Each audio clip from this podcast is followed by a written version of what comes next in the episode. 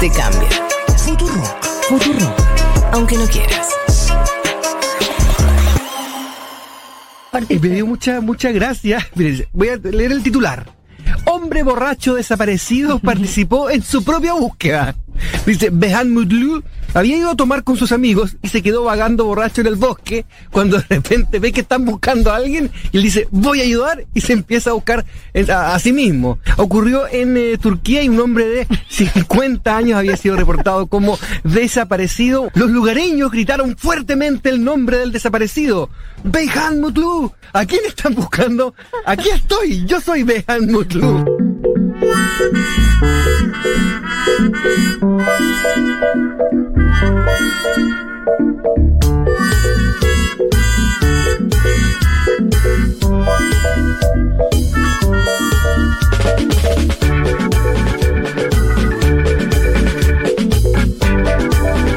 Coincidimos en que todas las cosas que están dichas en chilen, chilinensis son más graciosas. Igual esta noticia es muy graciosa. También lo es. También es. Hay que decir borracho, pero solidario. Y sí. Pero está bien eso. El tipo estaba buscando hacia él mismo. Es, eh, como decían los amigos chilenos, una cosa filosófica. El tipo por ahí escuchaba, hoy se pone a Darío Z en la noche, los domingos mete YouTube, ¿no? A Futu. eh, y las cosas que haces escabio son extrañas, ¿no? Viste que a veces te puede pegar. el- hay, hay muchos, muchos pedos entre comillas. Está el pedo violento. Está el pedo amoroso, ¿no? El tipo que se te abraza en un Totalmente. asado y dice, ah, saben cómo te Ah, quiero a vos. Sí. No, Bueno, encanta este, eso. es- este El que un- te habla muy cerca, ¿Ese te muy encanta? cerca. Sí, sabe que te quiero, amigo. Te habla ¿no? cerca y te sabés que te. Sabés que te quiero. Vos sabés que te quiero mucho. Vos sos muy importante para mí. Yo te quiero mucho. Y ahí Bueno, te escupió medio kilo de Pero este es un Sí. pedo solidario porque este chabón lo que quiere es militar para buscar a otra gente, ¿entendés? El chabón casi que va a una básica y te arma una campaña Claro, electoral. igual en mi, en mi cabeza, no sé cómo se imaginan ustedes, pero Sí. a mí me suena como escena de película, en el sentido de para mí me suena un bosque, como un cosa empinado, y están buscándolo con antorchas, y ahí aparece él. O sea, no me parece una búsqueda en una ciudad. O sea, yo ya me imagino un pueblo. Sí, no, creo que era como una especie de bosque, ¿no? Dicen por ahí. Pero Sí. a, a mí me da curiosidad su cabeza. Porque vos estás buscando a alguien que no sabés quién es. Digo, porque claramente no había escuchado el nombre ni conocía las características. Y de pronto escuchás tu nombre. Digo, en ese momento, ¿qué pensás? Bueno, No, ahí te vas a dormir, borracho. te vas a dormir y decir, muchacho, el otro día una publicación en, en Instagram, yo me equivoqué y pagué. Pero la búsqueda no se mancha. Claro. Como este programa que cumple cuatro años. ¿Qué tal? estamos defendiendo el derecho a ser libre. Uma rígida política de controle da natalidade. I asked one of the top people in China. I'm going to deliver Brexit. Que presidente que. The International Monetary Fund is also. Nuestra gran nación, que viva México.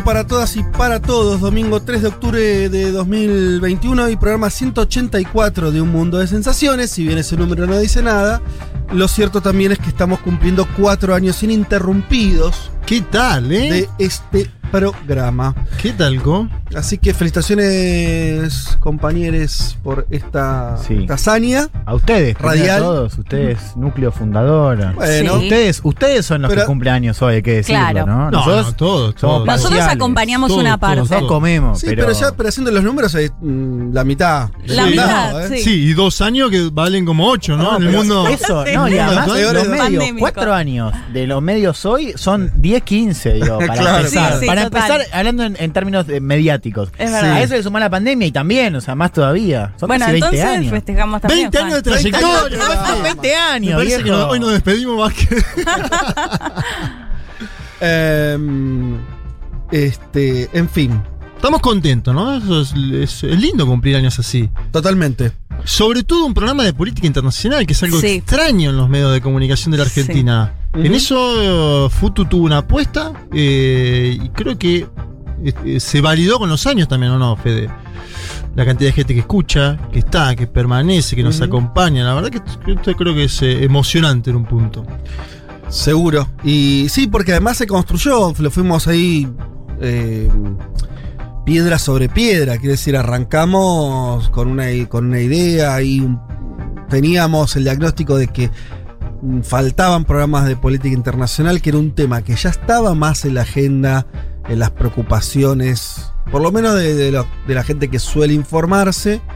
eh, y había un déficit, creo que todavía lo hay, de Sí. hecho. Sí. Aunque en los últimos años empezaron a sumarse por ahí un poco más de, eh, de programas similares, al menos en la temática.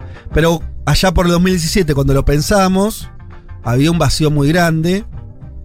Y, este, y, también la idea de, de pensarlo, porque a la hora de decidir dónde ubicar el programa o qué características, o si hacer algo eh, que estuviera eh, por ahí subsumido en los programas de la semana. Bueno, al final decimos como, como armar un programa eh, semanal, en parte porque las dos horas que después se transformaron en tres, te Oh, permiten alguna extensión, un poco, una profundidad, que para estos temas creo que es clave. Para poder contar algo más de lo que te dicen los portales, para poder Mm. eh, ir un poquito más que la cuestión solamente de la noticia, para poder hacer un análisis que tampoco sea excesivamente simplón o, o- o de mirada, da- dar contexto, entender que lo internacional es lo que ocurre ahora, pero también es la historia, Discutir entre nosotros también. Sí. habilitar la discusión. Todo eso necesita tiempo. Eh, que es algo que, volviendo a lo que decías antes, Juan, sobre los medios, no abunda. Lo- o sea, hay mucho recambio, mucha rotación y al mismo tiempo todo muy rápido, muy masticado, muy tuitero, etc. Entonces, bueno, me parece que armamos una de las cosas que creo que tiene interesante, nos dirán ustedes, los oyentes, qué es lo que sensacionó de, nuestra, de nuestro lado, es ese tiempo, es dar un poco de espacio, ¿no? Un aire que permita que esas cosas se asienten. Al ser semanal también hay cosas, lo habrán escuchado alguna vez acá, temas que retomamos, que volvemos a revisar. eh, así que bueno, Yo creo que ya es contracultural en este momento histórico plantear un programa de tres horas hablando solo de política internacional y me parece que hacemos bien. mm, Y después me doy cuenta, eh, por ejemplo, porque siempre nos dicen, no, en Spotify la gente quiere escuchar dos minutitos, tres minutitos, que puede ser un formato. A nosotros nos escuchan el programa entero, que es algo que me llama la atención a mí. O sea, las y los oyentes ponen el programa entero, que dura tres horas en el Spotify, un día a la semana, mientras cocinan. Y eso es algo... eh, es un milagro. Sí, me y, encanta. y pensaba en los agradecimientos del año pasado en pandemia también, ¿no? Que nos agradecían mucho justamente en un contexto tan particular que nos enfoquemos en lo que estaba pasando en el mundo, que fue creo más ventana que nunca, justamente en todo este contexto de tanta incertidumbre. Seguramente muchos de los que nos escuchan hoy nos descubrieron en, en esa etapa. Eh, bueno, que todavía estamos transitando de alguna manera, pero sí, sobre todo el año pasado, donde la radio en general fue como de mucha compañía, ¿no? La de Futurock creció muchísimo en audiencia el año pasado, mucho, mucho. Eh, y el programa nuestro en particular, ahí creo que no tanto por mérito propio, sino porque, bueno, claro, de pronto hay un, aconteci- un acontecimiento global, mundial, nuevo, que nos llenó de preguntas y, y, y sobre todo unos meses, ¿no? Ahí que fue, yo diría mayo, mayo, septiembre del año pasado, donde con una intensidad, ¿no? Estábamos, después la cosa como, como todo, no, normalizás hasta una pandemia. ¿Qué tiempos aquellos, no? Decíamos, cinco muertos en tal lugar. Sí, claro. Había una mezcla de, de- de- de- de llevar información o de, de contar lo que estaba ocurriendo y también de intentar entender algo. Seguramente, igual si revisáramos Mm. de las cosas que decíamos, bueno, se habrá dicho Mejor que no no, hay que mejor hacerlo, no, no no, hay que hacerlo, no, déjalo ahí, déjalo ahí. Bueno, pero si los especialistas le chingaron feo. eh, no, bueno, pero había. Nosotros dijimos en un momento, Sí. en China ya hay más muertos que por el coronavirus que por el SARS. Y me acuerdo que ahí mm, empezaba, ¿no? Yo creo que no estuvimos flojos en el sentido de decir para dónde iba eso. Ajá. Que se venía algo grueso. Lo dijimos acá, ¿eh? Después, obviamente, va, cambiando, no sé, decíamos qué mal la pandemia en Estados Unidos, después Estados Unidos eh, empezó a vacunar, pero le fue mal al principio. Mm, Uno ah, hace sí. caracterización en base a lo que sucede inicialmente. Obvio. Sí, no, y, y también hubo una pregunta que rondaba ahí, que es sobre, sobre La qué iba a duración. pasar. Sobre la duración de la pandemia, sobre qué iba a pasar con las sociedades y que, que se se iba a generar como Sí. una cosa de, de- de- eh, donde iba a saltar lo mejor de nosotros o no Sí, tanto. no, no, no Eh, pasó eso, pero no. Eh, Igual, igual tuvimos cierto pesimismo, creo, sobre el, sobre el, el orden mundial. Sí. ¿no? Que ese orden mundial iba también a reflejarse en la pandemia. No es que la Sí, pandemia pero, pero iba a un, pasar poco, algo un poco al principio nos ilusionamos, creo. de que iba a ser distinto. Sí, de qué iba a decir. Me parece que un poco a todos y todas nos pasó de ilusionarnos. Después Sí. ya, no, al mes cuando se empezaron a robar los Pero no sé- respiradores y todo eso, ya vimos que no, claramente. Igual depende en qué en qué, qué ítem contás, porque yo Claro. ahora estoy poniendo, por ejemplo, intervención de los estados eh, a nivel general post-pandémico. Y China fuertísimo, Estados Sí, Unidos fuertísimo, sí, América sí. Latina también. Es decir, este, eh, me parece que ahí hay algo Total. interesante para desanudar de esa idea de, sí, está todo peor, pero también hay como una enseñanza de la, de la pandemia, ¿no? Y lo otro que creo que atravesamos, bueno, creo no, efectivamente lo atravesamos de una manera interesante también, es todo, si vos tomás Brasil como ejemplo, como, como un, es solo un país, pero al mismo tiempo es un país muy importante, y desde que empezó un mundo de sensaciones hasta ahora en Brasil las cosas cambiaron bastante, ¿no? Tu- atravesamos toda la prisión de Lula, ¿no? Entera. Sí. ¿eh? por decir un- una, una cuestión ahí bastante relevante, ¿no? Eh, el ascenso, triunfo y todavía no digamos caída, pero ocaso tal vez de, de Bolsonaro. Algunas cuestiones grosas, ¿no? Vos lo, eh, lo, lo nombrabas en un texto muy lindo que escribiste para, para Instagram, Juanma. Eh, narraste ahí un poco la cantidad de cosas que, que pasaron, un golpe de Estado en Bolivia, la, la- la- la vuelta a la democracia en ese mismo país. eh, bueno, todo, todo lo que pasó, estuvo pasando en Chile también en términos de protesta social, de constitución. Bueno, eh, nada, obviamente que el mu- en cuatro años para el mundo es un montón. El trampismo, ascenso y caída del trampismo. Pasaron, fueron cuatro años. China cada vez más fortalecida. Fin de la guerra global. en, Afganistán. Fin de Afganistán. Cuatro años socialdemocracias mucho. en Europa. Sí. Todo, ¿no? Pasó de todo. Cataluña. Cat- Ah, bueno, que vos te recordabas muy bien, Juanma, que empezó, este programa, el primer programa tuvo que ver con eso. Estaban Pare- apaleando a la gente en las votaciones, ¿te pero acuerdas? además parecía que surgió un nuevo país. sí. ¿no? O sea, es casi que vos podías tocar. Yo sentí eso en un momento. Eh, y creo que no, no fue una. No fue un, un sentimiento solitario. De que parecía que iba a haber un. que Cataluña efectivamente se iba a convertir en un país independiente. Había un criterio, sobre todo de. Bueno, los propios catalanes, obviamente, y cuando digo los catalanes no era un grupo de locos, sino eran incluso parte de la. Una masa crítica grande, ¿no? Y parte del establishment catalán, te digo, ¿no? Sí. También. Que apostaban a, vamos a ser un país. Y eso también era muy raro. Yo me acuerdo de decir, si esto sucede, no hay mu- eh, es muy poco eventual cuando se arma un país, ¿no? no se arma un país de todos los días, sobre todo países con cierta relevancia, no estamos hablando de una subdivisión de no sé qué, eh, sino, de, eh, bueno, finalmente no ocurrió, pero te quiero decir como que toda esa crisis ahí que, que también este, estuvimos contando, en fin, nada, qué sé yo. eh, Mándenos audio, ¿no? Mándenos Sí. audios. Sí, Queremos sí. escuchar. ¿Audios celebratorios querés? Sí, Sí, ¿qué audios sí, sí, que ¿Qué fuimos, tan ¿Qué fuimos en estos cuatro años? Mirá, te lo digo así. Estoy, estoy A ver, ¿cómo es la consigna? un cariño mimo, de un las y mimo. los oyentes. ¿Cómo es la Sí. consigna de hoy? ¿Cuánto nos quieren? No, No, pará, bueno, él tenía. ¿tanto? Pará, pará, pará, pará un poco. ¿Cómo Él te acompañamos consigna. en estos cuatro Ahí años? está, ahí ¿Cómo está. y de qué forma te acompañamos? Por ejemplo, había un posteo que decía, dentro de lo que, de, de lo que yo armé, alguien contestaba y decía, lo escucho siempre con mi pareja en Sí. Spotify, y si alguien lo escucha antes que el otro es considerado alta traición. ¿Viste tipo las series? Ah, me Ah, encanta. claro, sí, sí. Me encantó eso, dije, ah, bueno. No, y hay mensajes que llegan. Veo uno en Twitter, por ejemplo, de, de Matías Tártara, que también es un oyente Sí, histórico. El primer oyente, ¿no? El primer oyente dice felicidades, gracias por tanto gente, y ahí tira como quien no quiere la cosa, casi de sutileza. ¿Qué se hace de festejo? Mm. Dice. Bueno, eh, eso estábamos lo- lo- algo dijimos el programa pasado. eh, Se está analizando. Hay ideas. sí, bueno, la verdad que no avanzamos en la semana en la gestión, que es una característica nuestra en general. Gestionamos rápido en esta radio.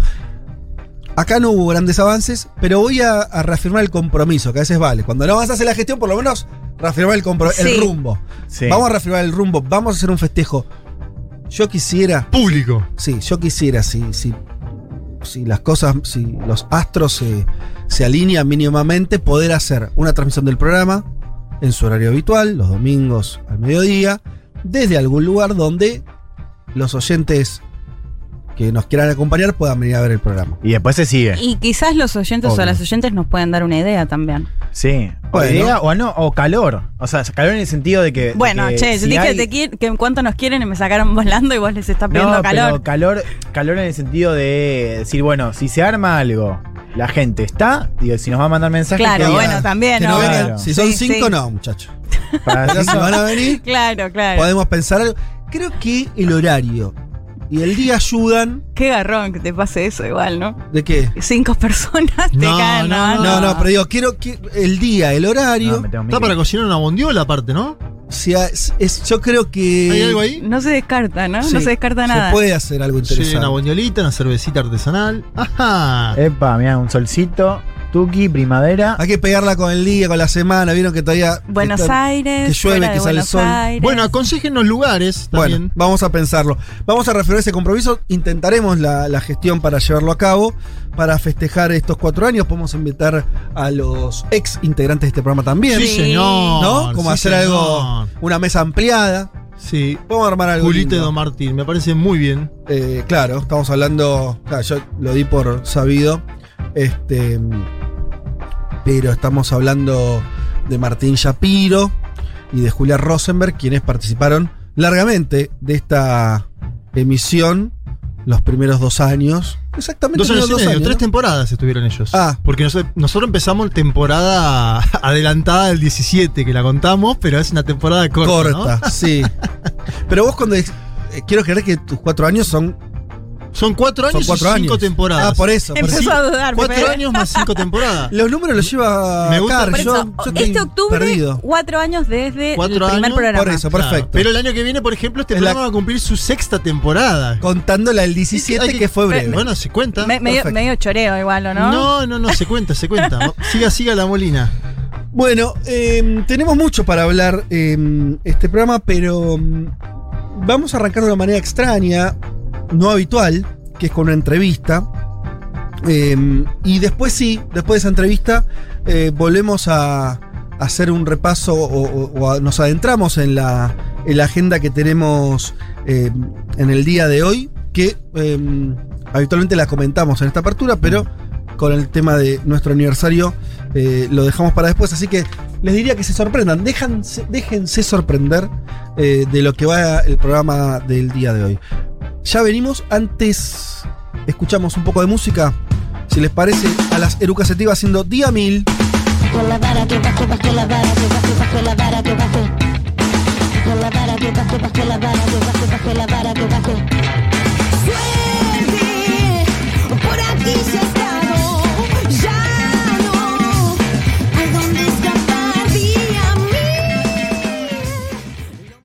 Un mundo de sensaciones. Programa que explica el día a día del mundo mientras espera que se desate una revolución en serio. Como Dios manda.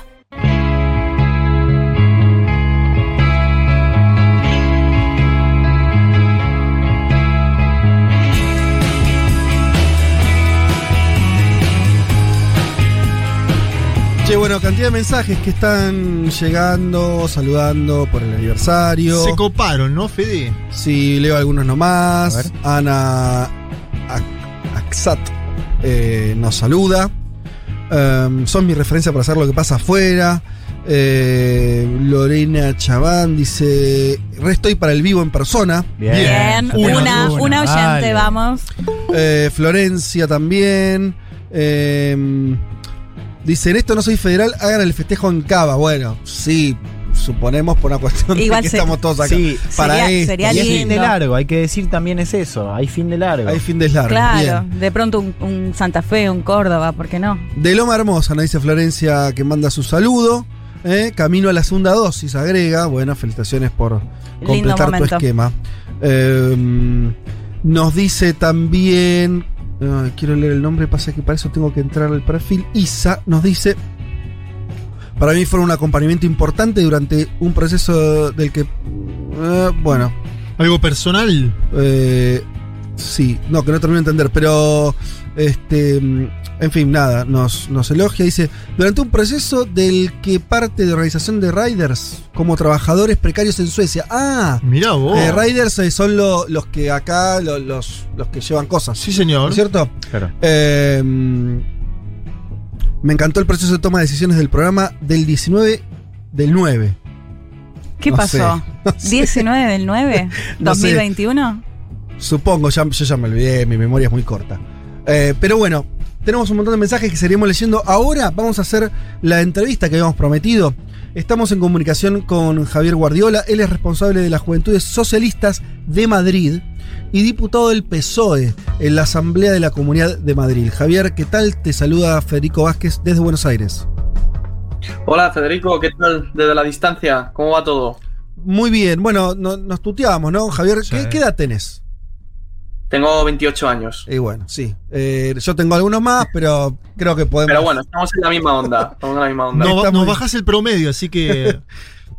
Eh, bienvenido. Javier, queríamos conversar Gracias. con vos. eh, habíamos visto, sobre todo en redes sociales, y algunas notas eh, de- con declaraciones tuyas, eh, donde básicamente se, se no- nos interesaba conversar porque, por varias cuestiones, pero arranquemos si te parece por acá, eh, que mm, estás poniendo como en discusión eh, la idea de eh, una juventud política asociada al PSOE, algo que eh, para los que seguimos eh, la política española, hasta hace unos años parecía un partido que había, había envejecido un poco más, que las miradas vinculadas más a la juventud habían surgido de otros espacios, como Podemos concretamente, eh, con ese tipo de liderazgos. Hoy están juntos, tanto el PSOE como Podemos en el gobierno, eh, pero nos interesaba que nos, nos cuentes si eh, desde tu perspectiva hay como eh, cierto reverdecimiento de la socialdemocracia más clásica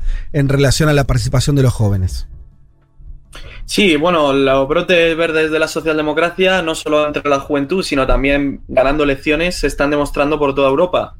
Las últimas elecciones, cada vez que ha aparecido una urna, la socialdemocracia ha ganado y eso son buenas noticias no para nuestro partido, sino para la gente a la que intentamos sobre todo ayudar y, y dar, dar oportunidades y derechos.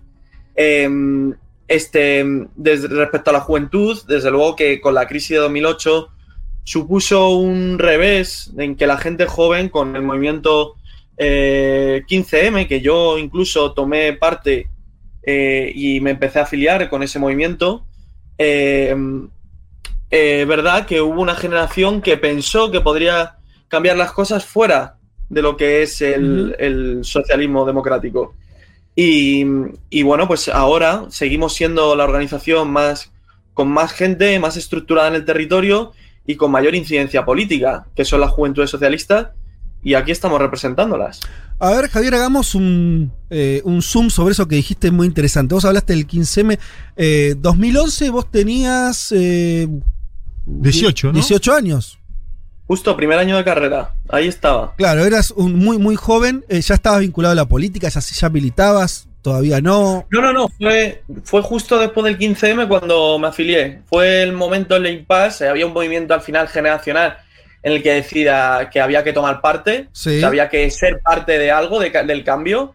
Y yo consideraba eh, que era a través del socialismo donde se podría cambiar las cosas. Bueno, eso es bastante y, particular porque el, el, el, entiendo que el grueso de la gente o la idea más extendida es que esas protestas muy fuertes, me acuerdo, lo, lo hemos contado muchas veces acá, la, la, la, Plaza del Sol, ¿no? Como epicentro también de esa movilización, parecía sobre todo eh, como liberar una energía de participación por fuera de los partidos tradicionales, con muchas críticas incluso al, y sobre todo diría al PSOE, desde eso como, como un PSOE que se había derechizado en los últimos años. Contame, hace un, un esfuerzo para contarnos más por qué elegiste eso y si crees que esas críticas, o sea, si crees también que el PSOE cambió en, esos, en estos últimos 10 años. Hombre, yo creo que el Partido Socialista es de los partidos más antiguos de, Europa y del mundo y justamente lo que lo ha hecho grande es saber adaptarse a los tiempos, saber en cada momento, sin perder los principios, eh, las cuestiones que debería defender. Y aquí seguimos después de 142 años. Eh, ¿Que ha habido cuestiones mejorables? Por supuesto. Eso todos los partidos que están en gobierno, eh, siempre cuando se gobierna hay que tomar decisiones de las cuales están sujetas a crítica y eh, justamente lo que se ha conseguido es eh, volver con, con, este, en este caso, con el liderazgo de Pedro Sánchez ganando unas primarias en 2017, se ha conseguido em, eh, avanzar y se ha conseguido convertir a un partido mayoritario en la mayoría de los territorios de nuestro país. Javier, ¿cómo estás? Te saluda Juan Manuel Carga. Aprovecho que lo nombras a Pedro Sánchez, el presidente de España, y te pregunto por su peso específico dentro de la actual eh, coyuntura, como, máximo dirigente partidario, además, y te lo enmarco eh, en, una, en una pregunta donde también te llevo a expresidentes españoles. Primero, hace pocos días vi que te juntaste con Zapatero. ¿Cuál es eh, tu vínculo con Zapatero como expresidente de España? Y estos últimos días también se conocieron eh, declaraciones, bueno, de las cuales hablaremos después, de Aznar, ¿no? Expresidente del PP, donde dijo, España se está latinoamericanizando en el peor sentido. ¿Qué pensás sobre ese tipo de expresiones? Bueno, me parece que es una aberración que alguien nada en ese sentido despectivo que nos estemos latinoamericando, como si fuera algo eh, menor o como si algo fuera algo malo. Yo creo que hay unos vínculos y unos lazos de los pueblos de Latinoamérica y, de Iberoamérica en los que tenemos que fortalecerlos en, esta, en este mundo y justamente la mirada tiene que ser, y la tenemos muy clara desde, desde el Partido Socialista en España, de una mirada eh, iberoamericana y una mirada europea y ahí converger en, en una alianza de civilizaciones. O sea, me resulta despectivo que se mire siempre por parte de la derecha española como a Latinoamérica como como que está ahí como con inferioridad o con, bueno, con su, como superioridad nuestra. Y ni mucho menos, somos, yo creo que somos hermanos, tenemos eh, muchísimas cosas en común y lo que tenemos que conseguir es construir ciudadanía para facilitar a ambos partes del mundo. ¿Y Sánchez y Zapatero? ¿Cuál era, qué, quieres saber de Sánchez? A ver, eh, ¿cuál, es, eh, cómo vos ves como dirigente juvenil español la figura de Sánchez, alguien que nosotros desde acá vemos con ojos más benévolos, por decírtelo de forma simplificada, que a un Felipe González, por ejemplo. Bueno, yo creo que cada presidente ha tenido su momento y han sido eh, factores impresionantes para nuestra democracia. Para empezar, eh, Felipe González fue quien construyó la democracia y los derechos de nuestra democracia. Eh, la que ha, el que ha cimentado toda nuestra sociedad en esos 14 años de gobierno ha sido el presidente Felipe. Zapatero fue el de las libertades, el que avanzó en derechos para las personas, eh, para las mujeres, para las personas del colectivo LGTBI, para, para todas las familias, para todos los migrantes. Y luego Pedro Sánchez está siendo el, el que puede con todo. Todo lo que le venga, todo reto que se ponga por delante, lo saca con una mirada de justicia social y lo estamos viendo como ante la mayor crisis se está subiendo el salario mínimo, se ha creado el ingreso mínimo vital, se ha protegido a todas las empresas y a todos los trabajadores durante la pandemia. O sea, se ha hecho una mirada muy de, los trabajadores.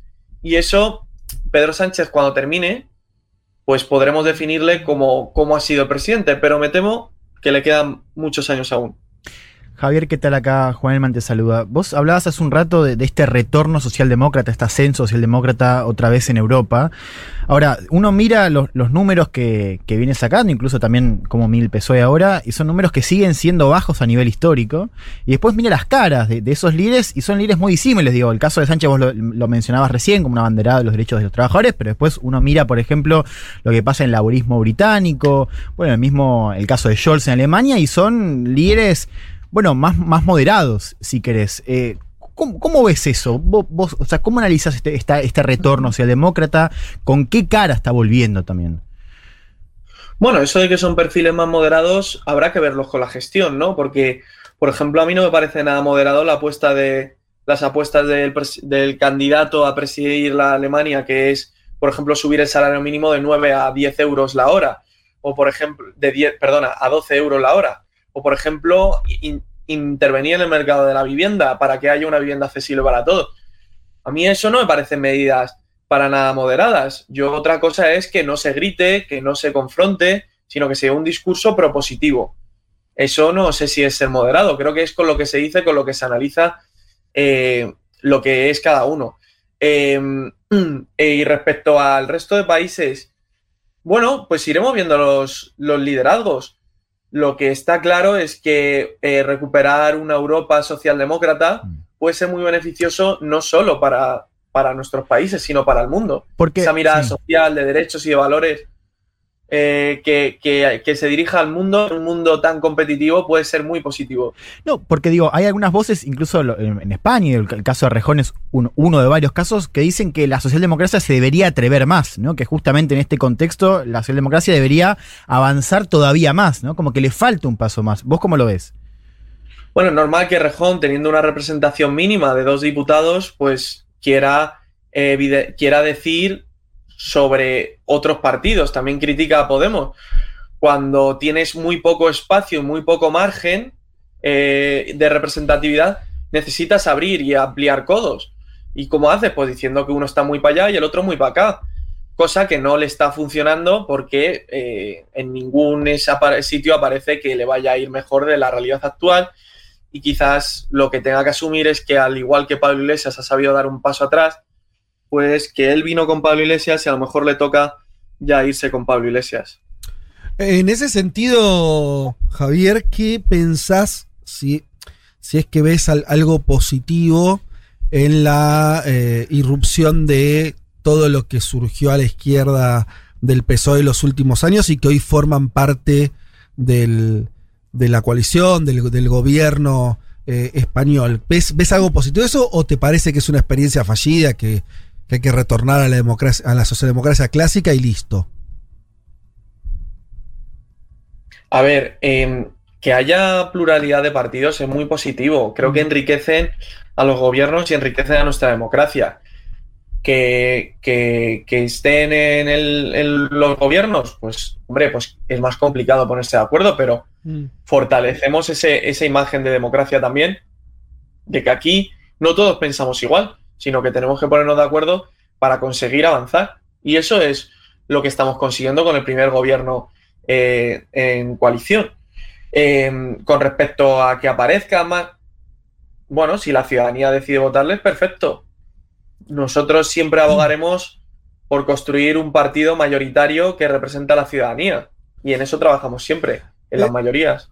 Hay otra pregunta que, que creo, eh, de hecho se la hemos hecho a, a- a Rejón eh, alguna vez, eh, te la hago a vos, que es, hay algo que creo que sí une también más a todo el espectro izquierda en Europa sobre todo, pero eh, es un fenómeno que, que también está en Estados Unidos, en Latinoamérica empieza a surgir, que es una, una extrema derecha, cada vez más fuerte. Y la pregunta acá es, cómo se combate ese crecimiento de la extrema derecha desde las distintas posiciones progresistas de izquierda. ¿Cuál es tu mirada específica o de, de las juventudes del PSOE para, para eso? Sobre, sobre qué exactamente, sobre No, cómo lo veo. ¿Cómo, cómo, cómo, claro, cómo se enfrenta el crecimiento de las expresiones, en el caso de España de Vox, concretamente las expresiones más corridas al, ex- al extremo de, de- de la derecha? Sí, Europa lleva viendo de, en distintos países cómo hay una organización, bueno, Europa y el mundo, ¿no? Yo creo que hemos tenido en la Casa Blanca al mayor representante de esto. Y, bueno, eh, por ejemplo, en Latinoamérica yo creo que en Brasil hay otro, otro que también representa estos tipos de mensajes. Al final, los mensajes de odio evolucionan en delitos de odio y en esas confrontaciones sociales que estamos viviendo. Lo que tenemos que conseguir es eh, educar, eh, prevenir y concienciar desde las organizaciones, desde la calle, de la importancia de lo que es la convivencia y que esos mensajes de odio no pueden darse por representantes de que tengan una cámara frente a la televisión, porque claro, luego eso mucha gente lo revierte en, en agresiones, en insultos, en vejaciones, y eso no puede ser porque tenemos que vivir en democracia y en consonancia.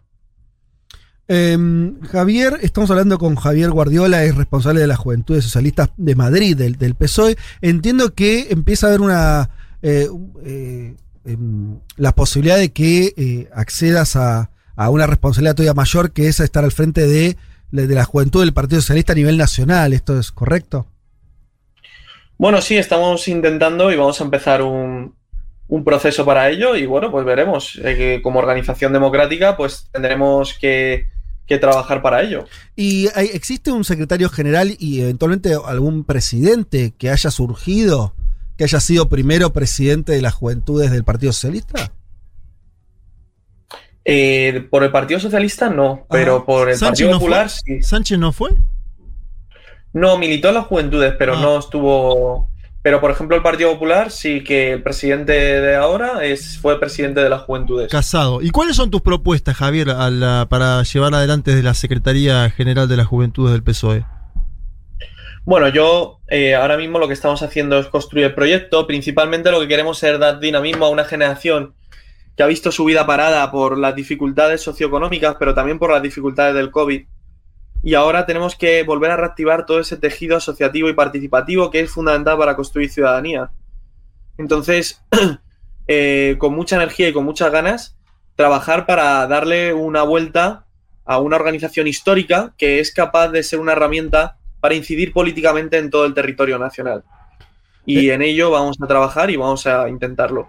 Por último, Javier, eh, si tuvieras que pensar o tuvieras eh, que, que- que contarnos brevemente al- dos o tres puntos eh, de, de agenda central en relación a la juventud de cara al futuro. ¿Es la vivienda? ¿Es eh, trabajo mejor remunerado? ¿Por dónde pasa hoy ambiental. lo ambiental? ¿Por dónde pasa hoy la agenda de, de la juventud desde tu perspectiva? Bueno, la agenda tiene que ser transversal, porque, eh, pero con una base muy sólida en lo material, en el sentido de eh, las condiciones laborales, porque ahora mismo la juventud vivimos unas condiciones muy difíciles en las que tenemos que conseguir revertir y también la situación del mercado de la vivienda, que al final si las condiciones materiales en tu puesto de trabajo ya son malas y se encarece la vivienda, que nos expliquen cómo nos vamos a ir de casa. Pero no podemos perder la vista de lo que cada uno necesita o lo que necesitamos como sociedad sin olvidarnos, sin olvidarnos de que no podemos organizar la sociedad como nos gustaría si no tenemos un sitio donde vivir. Es decir, si no cuidamos el planeta, ¿cómo lo vamos a hacer? Entonces, en ese sentido, tendremos que trabajar para eh, ver cómo hacemos una transición ecológica sin dejar a nadie atrás.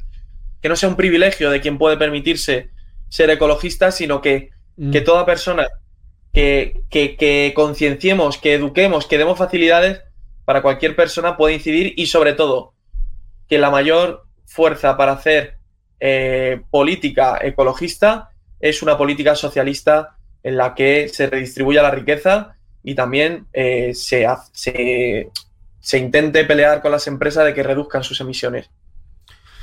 Eh, Javier Guardiola, responsable de las Juventudes Socialistas de Madrid y diputado del PSOE de la Asamblea de la Comunidad de Madrid, te mandamos un saludo muy fuerte y esperemos que esta sea la primera conversación de muchas otras que tendremos a lo largo del tiempo. Te mandamos un saludo muy grande desde Argentina. Muchas gracias y por contar conmigo. Un saludo muy grande desde el otro lado de España. Un abrazo. Igualmente. Hasta las 3. Federico Vázquez, Juan Elma, Leticia Martínez y Juan Manuel Carg hacen un mundo de sensaciones. Un mundo de sensaciones. Un programa que explica el día a día del mundo mientras espera que se desate una revolución en serio. Como Dios manda.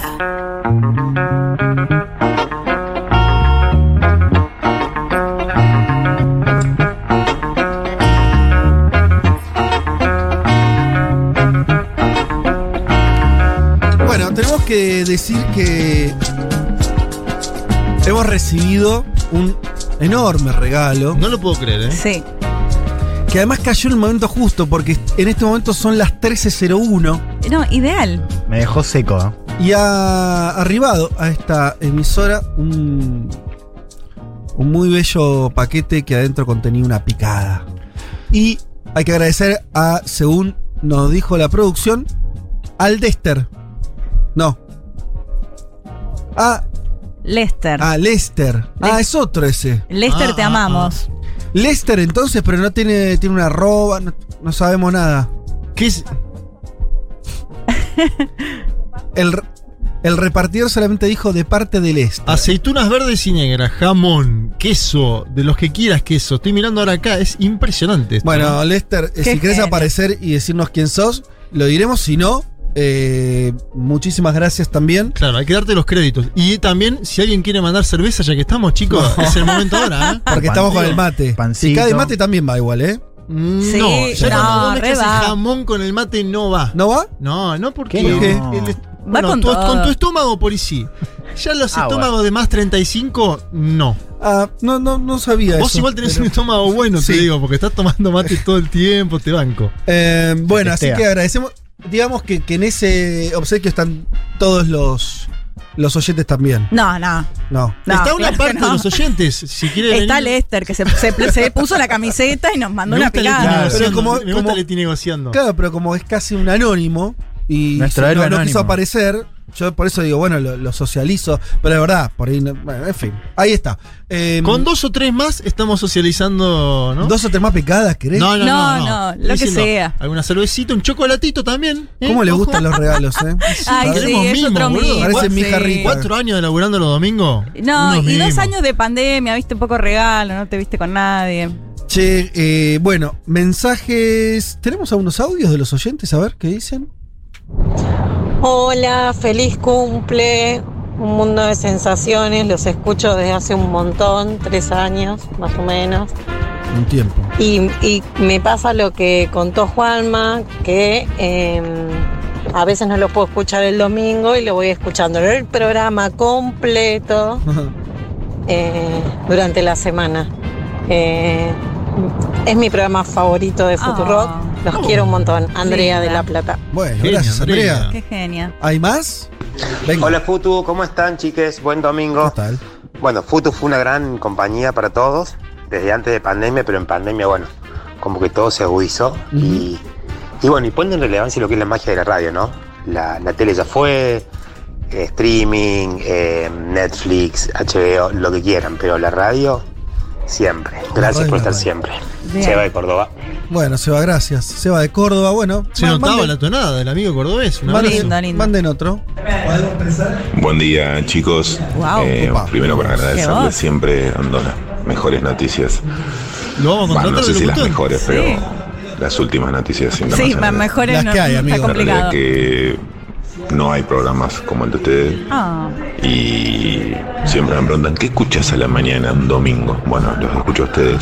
Al mediodía. Sí. La mañana del amigo. Y en la Un mañana. la abrazo, mañana. que sigan así. Diego de la Plata.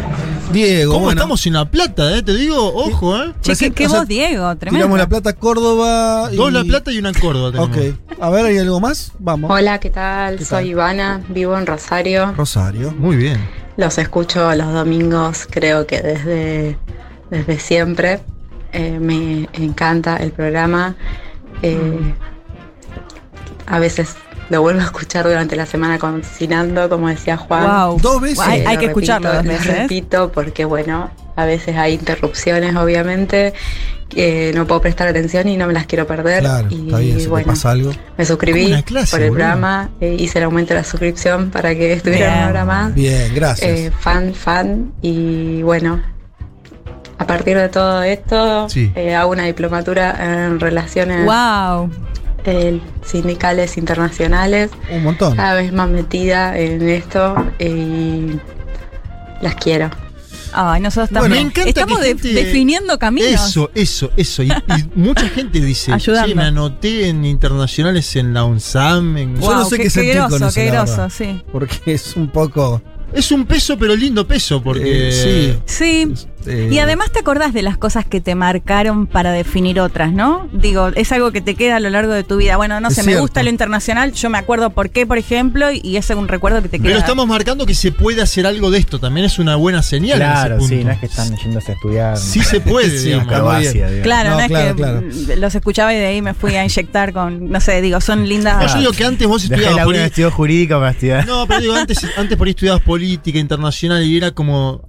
¿Y cuál es el laburo posterior? Creo que también se ha abierto una beta en los medios, que bueno, Acá tengo un DM de el famoso, el Dexter, que yo decía que dice fui yo. Así que. Grande, Ah, Dexter, Dexter. Al, al final el Dexter. Me parecía, porque el Dexter es un oyente de esta radio. Qué capo. Escribe. Lester, sos un fenómeno, gracias, Sí. eh. Bueno, es algo que, no- que, que esté mintiendo el del DM, pero no creo. No, se debe haber confundido. si, si, si no, No, porque fuera No, Dexter, no, Si no. hay otro que. Fue el Dexter, fue el Dexter, eh, probablemente que, que el, eh, que el repartidor por ahí, el Dexter, Lexter, Claro, lo sí, mal. claramente, sí. lógico. ¿Hay más audios también? ¿En serio? La verdad, cuando empecé a escuchar Sí. Futurock y Ajá. encontré un mundo de sensaciones, la política internacional me chupaba un huevo. Ah. Y hoy es uno de mis programas favoritos. Wow, Así que feliz lindo. cumpleaños, gente. Che, Qué lindo, me encanta. Mira vos. haber Acá puesto el tenemos bichito de la curiosidad en lo internacional. totalmente. Eh, bueno, a la gente le pasan cosas con este programa, Le evidentemente. pasan cosas, sí. Eh, y muy agradecidos de que, que estén del otro lado. Bueno, eh, es un lugar común decirlo, pero si no hubiera oyentes, no tendría mucho sentido que estemos acá tres horas hablándole a la nada. Así que, eh, por supuesto que, que todo esto, lo bueno o lo malo que nos sale, lo hacemos para, para que del otro lado haya alguien que, que le interese. Así que muchísimas gracias. Eh, sigan escribiendo, vamos a, a- ya que están mandando audios. Mm. eh, Qué, qué gran mimo igual los audios, ¿eh? Hablábamos de, bueno, la picada, increíble, pero los, los- escucharlos también es muy lindo. continúen que, que los vamos a ir pasando. También nos saluda Josué Romero Cineiro, nos saluda Julio Gutiérrez. eh, que, ah, que viene siendo el Dexter. Ah, Ahora, ahora que quedó buchoneado por el, el WhatsApp. Los. Hasta Los- ahora el mejor oyente. ¿Eh? lo doxiaste en vivo. Sí, ma- Lo bueno, pero es doxiaste que- al Dexter. No sé, es que yo leo Julio Gutiérrez, Ok, lo qué sé acaba de yo, el está Bueno, bien. qué sé yo, ¿qué le vamos a hacer? Si no era tu intención, lo siento en el alma, amigo. Eh, bueno, eh, tenemos ahora un audio más y ya, ya después seguimos. ¿te gustó? Bueno, chiques de un mundo de sensaciones, feliz cumpleañitos. Acá les mando un abrazo y unas felicitaciones Matías Tártara. Matías No, Ay, mira, les quería preguntar a ver en qué quedó el prometido festejo de, Está preocupado por el festejo. del jefe Fede Vázquez, que dijo que se comprometía a hacer algo. Yo ya tengo mis pasajes para el fin de semana que viene. ¿Dó- ¿Dónde está Matías? Ah, pero mucha presión, presión. Mucha presión. sanguchitos de miga eh, para aprovechar ahora las No, nuevas disposiciones sanitarias. No dije que era el fin de Estoy que esperando los anuncios. No, para Matías, ya se sacó el pasaje, Claro, no, dice, pará. no, no, no, No, cambio, Tenía el no. cambio. pasaje sacado previamente, Tártara. No, te Sí, conocemos, sí, sí, Tártara. sí, también Vos tenías estás- sacado el pasaje previamente y estás queriendo Está que nosotros nos subamos a Totalmente. eso. No nos vamos a Así dejar no, Pará, por ¿y Tártara, dó- delante. ¿Dónde está. Tártara? ¿Dónde vive? ¿Saben? En Claromecó. Claro, Mescovi, En Claromecó. Tártara. Claro, sí, Oyente en este- fiel. Sí, y en este momento del año siempre uno lo envidia porque a la mañana se levanta y está en un dos ambientes y Tártara se levanta y se camina dos cuadras y está en la playa. Qué lindo. Y leo un mensajito que cayó recién de Nati, quien nos dice Sí. que es otro tipo de oyente. Miren ustedes. A ver. Río Negro, ¿sí? Sí. Bien. Nati de Río ¿Qué Negro. programa federal, amigo? Sí. Escucho la radio Internacional. esta, la, la radio esta es particularmente federal también y, y bueno, este programa diría que es federal e E internacional. pero internacional, también- sí, nos escuchan ahora, en muchísimos ahora no países. muchos No, no pa- audios de afuera, pero sabemos que hay muchos oyentes Sí. de afuera. Dice, escucho la radio hace tiempo, pero ustedes los empecé a escuchar este año. Mira vos.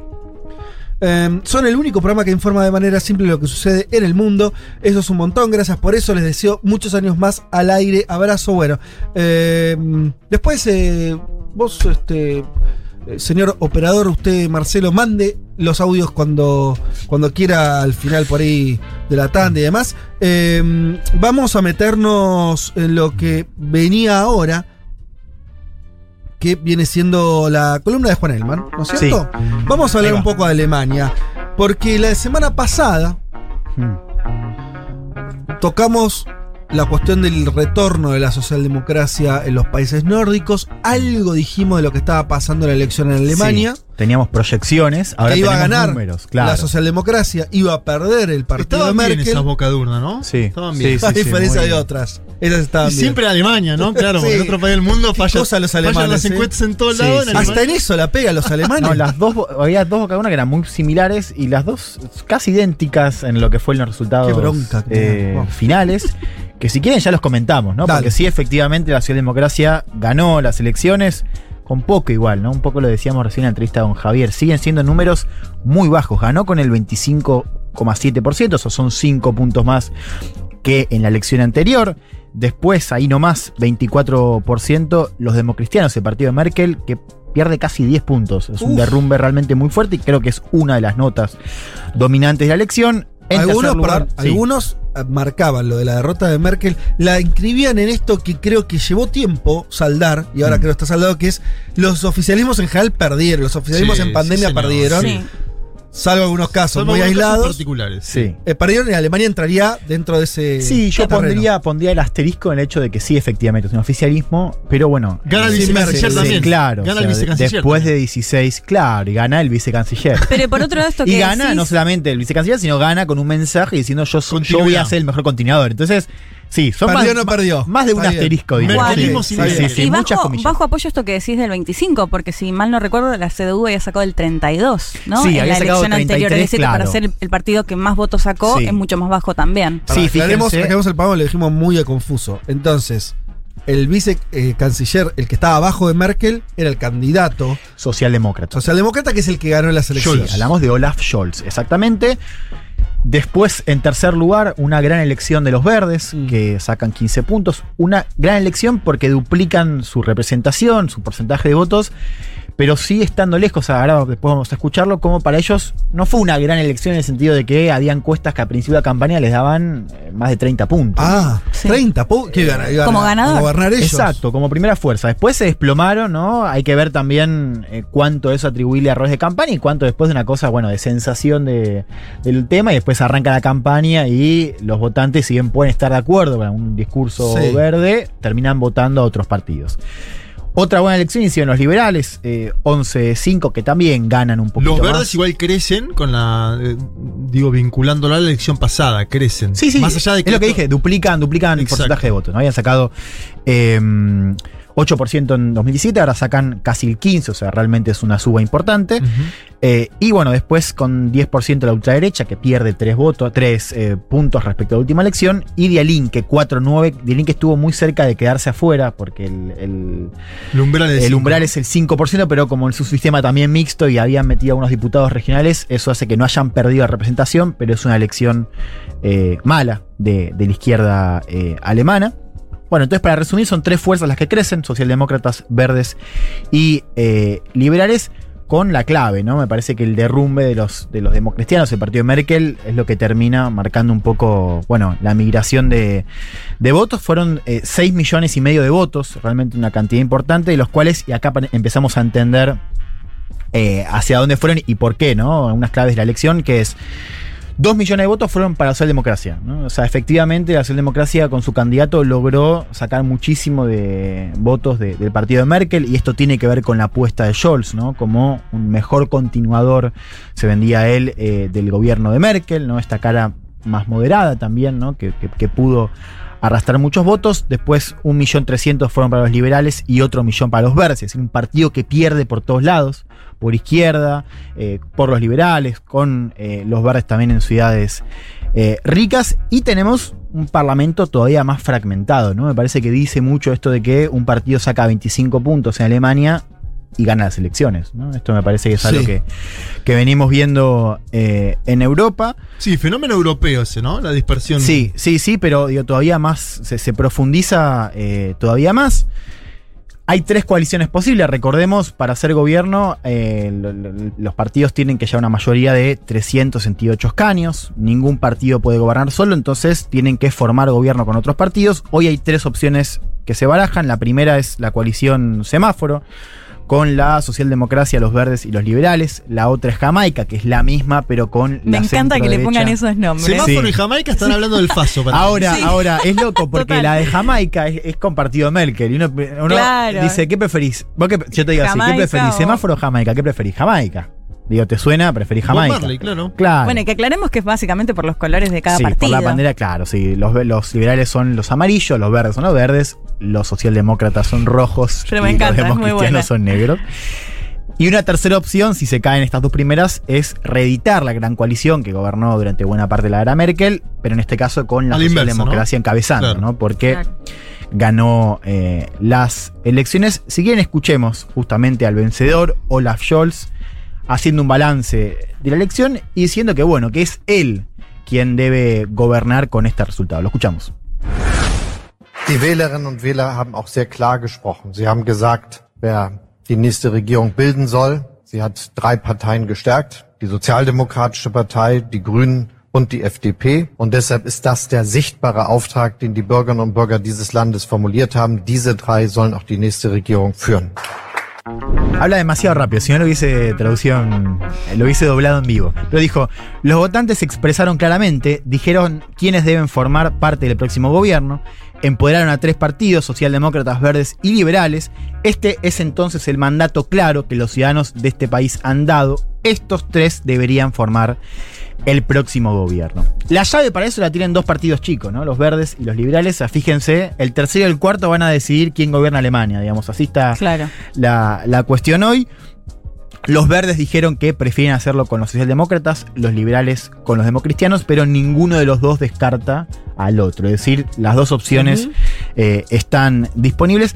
Hubo un Va a movimiento depender de, Sí. de- de- del Partido Socialdemócrata al final cómo se arme. de eso. cómo negocia, pero fíjate, fíjate que qué interesante también. Hubo un momento inédito la semana pasada que es que arrancó la rosca, pero arrancó entre ellos. Es decir, en to- antes de juntarse con los partidos grandes, se juntaron entre ellos. Verdes y liberales se juntaron dos Sí. veces en la semana Sí. para, como una señal. Y decir. Y porque saben Antes, que tienen claro, la llave. saben que tienen la llave y para incluso llegar mejor y negociar, se juntaron primero ellos.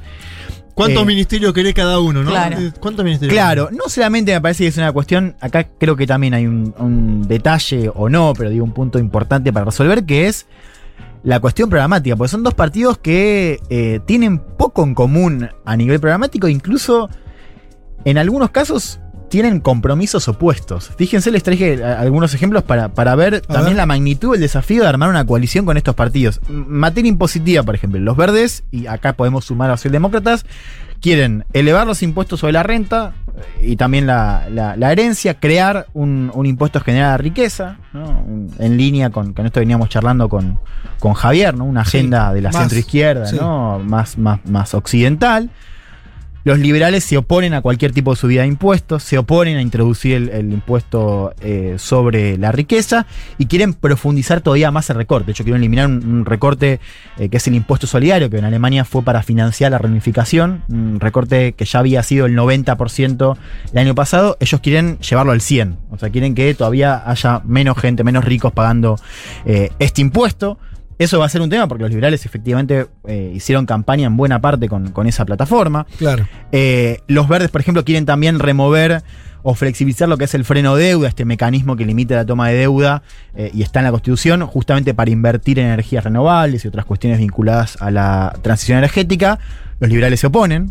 ¿no? Y en materia climática, lo cual es el fuerte de, por supuesto, de la plataforma verde, eh, el partido quiere alcanzar la, neutralidad de carbón eh, en los próximos 20 años, empezar a introducir impuestos, a subir el límite de velocidad, impuestos eh, por la nafta, desincentivar el uso de autos que no sean eléctricos. Bueno, los liberales se oponen a todo eso, están de acuerdo en que, la, economía, en alcanzar la neutralidad de carbono, pero a 30, 40 años, es decir, no con el con el target eh, de, de los verdes y se oponen a cualquier tipo de incentivo en materia de transporte. Digo, eso va a ser efectivamente un, camino arduo para recordar, son negociaciones que van a durar meses, y a eso hay que sumarle después lo que vayan a introducir los otros dos partidos grandes, ¿no? que fueron los que, los que van a encabezar, uno de los dos va a encabezar la coalición. Digo, además de negociar entre verdes y liberales, también tenemos que ver cómo van las negociaciones entre los partidos grandes y eh, los partidos chicos. Pero el partido Sí. de Merkel, el CDU, quedó afuera de, la, de una posible coalición. No, no, no, es como decía la, la- la segunda opción, Jamaica. Ah, que sea libe- liberal más CDU. Liberales, verdes, CDU. Pero tiene las bases del partido que le dicen al candidato perdedor, segundo en este caso, maestro, perdimos la elección, pasemos a la oposición. Hay como un debate. dentro de la Claro. CDU. Es- eso, Juan, es lo que te quería preguntar, ¿no? Porque es semáforo o Jamaica. Pero, ¿qué pasa? Porque actualmente es la gran coalición, digo, los socialdemócratas con los democri- democristianos. O sea, no hay chances de que eso se dé porque Scholz, Sí, como de digo, alguna son manera, tres se- opciones. Se postula como la continuidad. Digo, ¿por qué no lo, no se, no formarían un gobierno nuevamente como lo vienen haciendo hasta ahora? Y Le porque hay conviene un negociar clima- con partidos más sí, chicos. Hay un clima, a ver, esto ya lo han dicho los dos candidatos. Los dos candidatos van a buscar primero una coalición con los verdes y liberales, ¿no? Cada uno por su cuenta. Los demócratas quieren eh, encabezarla a ellos, no que sea la comisión eh, semáforo. Que es lo más lógico. Claro. porque ha ganado la elección. Y los democristianos quieren eh, ser ellos que estén ahí, la coalición jamaica. La tercera opción es efectivamente reeditar esa gran coalición. Pero hoy, claro, la opinión, digo, hay un mandato de cambio, digo, en las urnas, lo han dicho también eh, los candidatos. Esta es una opción que no hay que descartar en el caso de que las negociaciones fracasen. Ahí sí Claro. me parece que vamos a ver una. Sí, creo que los dos grandes partidos Mm. además están dispuestos a pasar a ser oposición si se conforman. Por eso digo que son las. Me parece que ahí hay una. Incentivo, se diría, ¿no? Eh, de conformar gobierno. Sí, sí, y, y efectivamente creo que también eh, hay una batalla silenciosa en la derecha, vos lo decías bien, no son solamente las bases de la derecha quienes están diciendo También hay que pasar a la oposición. Claro. uno que uno importante fue Marcus Soder, que Marcus Soder viene de lo que es el- la CSU, que es el partido que únicamente eh, opera en Bavaria, ¿no? que es- son los primos de, de los conservadores a nivel nacional. Eh, fue justamente, Soder fue uno de los rivales internos de, de Laschet. Laschet con el aval de Merkel le termina dando la pulseada. Y Soder apareció en la semana y dijo, felicitaciones a Olaf Scholz, ¿no? dando a entender que Scholz va a gobernar. ¿no? Entonces ya tenemos líderes que están posicionando para agarrar la antorcha en la oposición. De la oposición. Eh, ¿Tenías un audio más? Sí, quiero que escuchemos eh, a eh, la candidata de, de los verdes. Yo les decía esto de para ellos fue un sabor agridulce, ¿no? Ajá. Porque fue una elección. Espera, donde- claro, arrancaron más arriba y. Sí, sí, sí, sí. Un discurso eh, muy autocrítico, ¿no? Hablando un poco de los errores que tuvo en eh, la campaña. Quiero que la escuchemos limpio, Anaela Baerbock, y yo después la voy a traducir. Aber wir können heute Abend, glaube ich, gemeinsam nicht nur jubeln. Wir sind erstmals angetreten in dieser Bundesrepublik, um als führende Kraft dieses Land zu gestalten. Wir wollten mehr. Das haben wir nicht erreicht, auch aufgrund eigener Fehler zu Beginn des Wahlkampfs in der Kampagne, eigener Fehler von mir. Aber wir stehen heute Abend auch hier und sagen, diesmal hat es noch nicht gereicht, aber wir haben einen Auftrag für die Zukunft. Hoy no podemos alegrarnos del todo. Por primera vez en la historia de la República Federal podemos cambiar este país como fuerza líder. Queríamos más, no lo hemos conseguido. En parte por los errores al comienzo de la campaña electoral, mis errores. Y dice al final, hoy tenemos también que decir que no fue suficiente, tenemos una misión para el futuro, ¿no? Eh, un toque derrotista el, mensaje, ¿no? Teniendo en cuenta que fue una, una elección, como decíamos al principio, donde los verdes duplican su, Claro. su Sí, porcentaje De, de votos y tienen ahora una oportunidad de, de- empezar a escalarse mejor a nivel nacional, ¿no? Con responsabilidades Claro. de, de gestión. Esto que decía Barbock tiene que ver con algunos errores personales en la, en la campaña. Hubo una polémica por eh, citas que no se atribuyeron en un libro que sacó en el marco de, de la campaña. Hubo también algunas cuestiones con, con los currículums. ¿Qué problema Ay, ese? ¿no? es en un Europa, tema, en ¿eh? Europa el, todo el tema son los CB, boludo, de los Sí, candidatos. sí. Tuvo problemas Casado, tuvo problemas Sánchez con su tesis. Bueno, tuvimos la del máster de Cifuentes que terminó Cifuentes, renunciando en Madrid. Sí. Y ahora también tenemos una polémica en la, en la campaña eh, alemana. Bueno, hay un dato clave, y nosotros recién comentábamos las diferencias entre estos dos partidos que van a tener la llave de gobierno, hablamos de los verdes y los liberales. Tienen también algunas cosas en común, y creo que esto también es un dato interesante para ver yo creo que a nivel europeo. Fíjense, los verdes son la fuerza más votada entre los jóvenes menores de 30 años, junto con los liberales. Eh, acá les traigo un, un- un gráfico que separa lo que son los, los votantes menores de 25 años, donde ahí el 23% vota a los verdes y el 21%, 21 a los liberales, o sea, solo el, el 15% y el 10% votan a socialdemócratas y, y conservadores, lo cual marca que los jóvenes, a, a los partidos tradicionales no solamente le está yendo mal, sino que además le va mal porque los jóvenes no los votan, lo cual supone, dato, ¿eh? supone un problema para, para el futuro. Fíjense, si yo mi- miro los votantes mayores de 70 años, el 38% vota a los conservadores, el 35% vota a los socialdemócratas y verdes y liberales no llegan al 10%. O sea, para los votantes mayores de 70, esos partidos no, No son una opción. En cambio, vos te mirás eh, los votantes menores de 25 y son las dos fuerzas más importantes. Hablemos de una cosa antes de terminar la columna que no dijiste nada eh, de los eh, compañeros de Alternativa por Alemania. Bueno, ahora ¿Por voy a eso. Porque sacaron menos votos Hmm. que hace un- cuatro años. Sí. Pero poquito, dos, tres puntos menos. Sí. Yo veía que los, los, los- lo entendían casi como una victoria, el sentido de que, ¿por qué? Sí. Porque se consolidan como una fuerza legitimada dentro del, sistema democrático, eh, siguen teniendo bancas en el Congreso, Mm. Y algo que yo no tenía idea, por ahí vos sí, que Sí. eh, al estar, al revalidar por segunda vez las bancas, empiezan a tener una- un financiamiento público muy importante que va destinado a los partidos políticos Mm. y a ello le va a permitir tener guita para hacer Sí, política. y, y no solo eso. ¿eh? A ver, primero hay que entender es un partido que está muy dividido, que tiene persecución, está intervenido legalmente. Lo has contado acá, sí. Eh, lo cual eso ya te marca, digo, está en una posición de mucha debilidad y aún así ha logrado mantener una buena cantidad de votos. Hay una cosa más, que yo creo que esta es una clave, que es, sigue siendo una fuerza muy relevante en el este de Alemania. O sea, esos... eh, eh, Estamos hablando de la extrema derecha, por, por ahí. Los obreros que eran comunistas y ahora votan a la extrema derecha. Claro, son la segunda fuerza más grande del este y promedian los 20 puntos.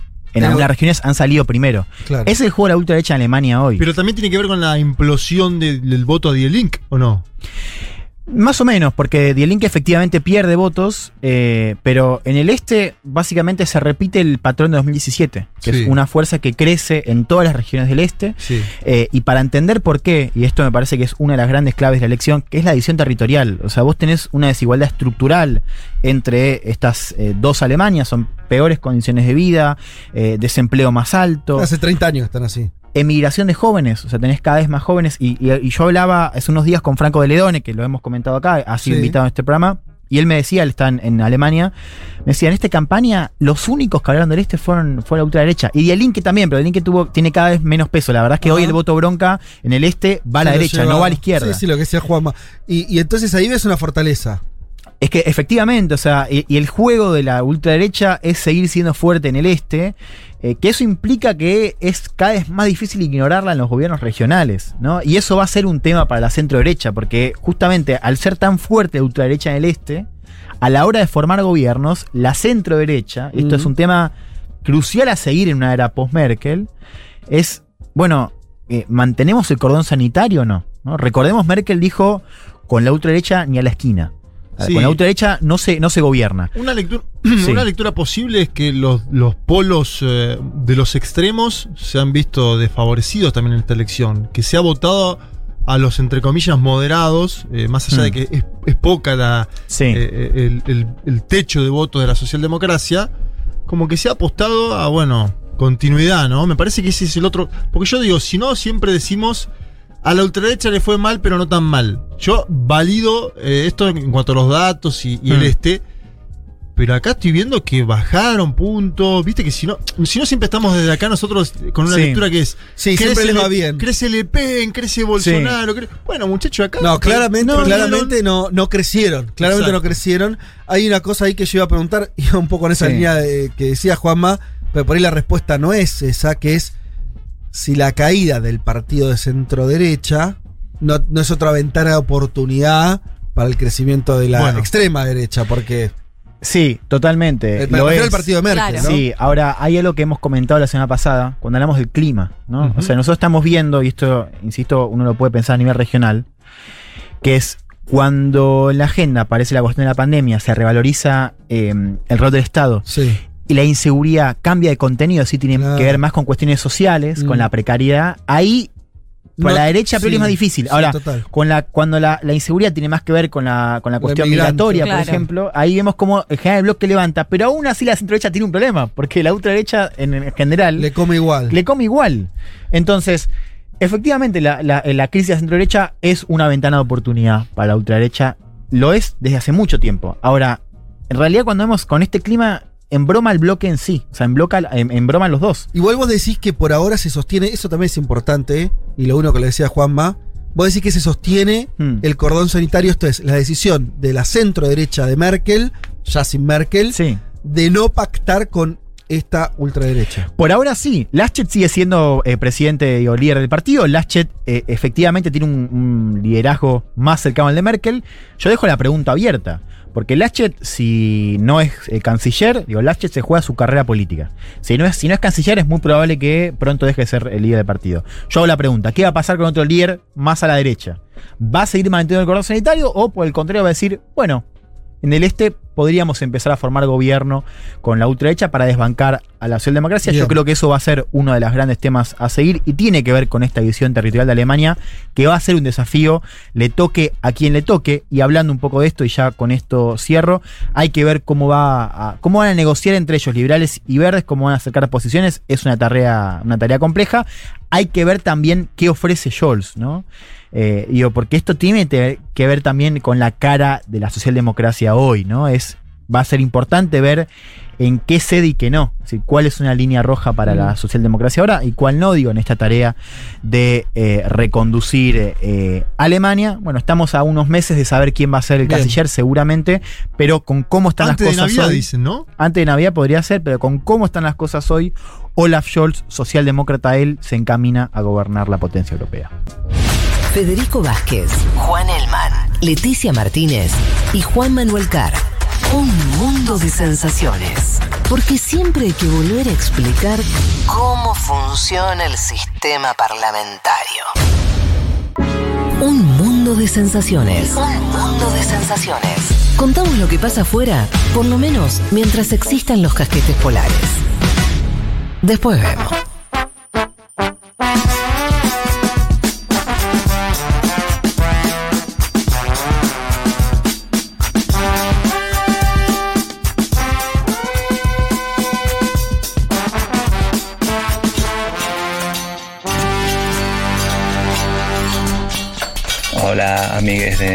Sensaciones, felices primeros cuatro años. Acá les saluda Luis, aunque hace justo cuatro años que vivo en Baires, capaz me ubican más si les digo que soy de Córdoba.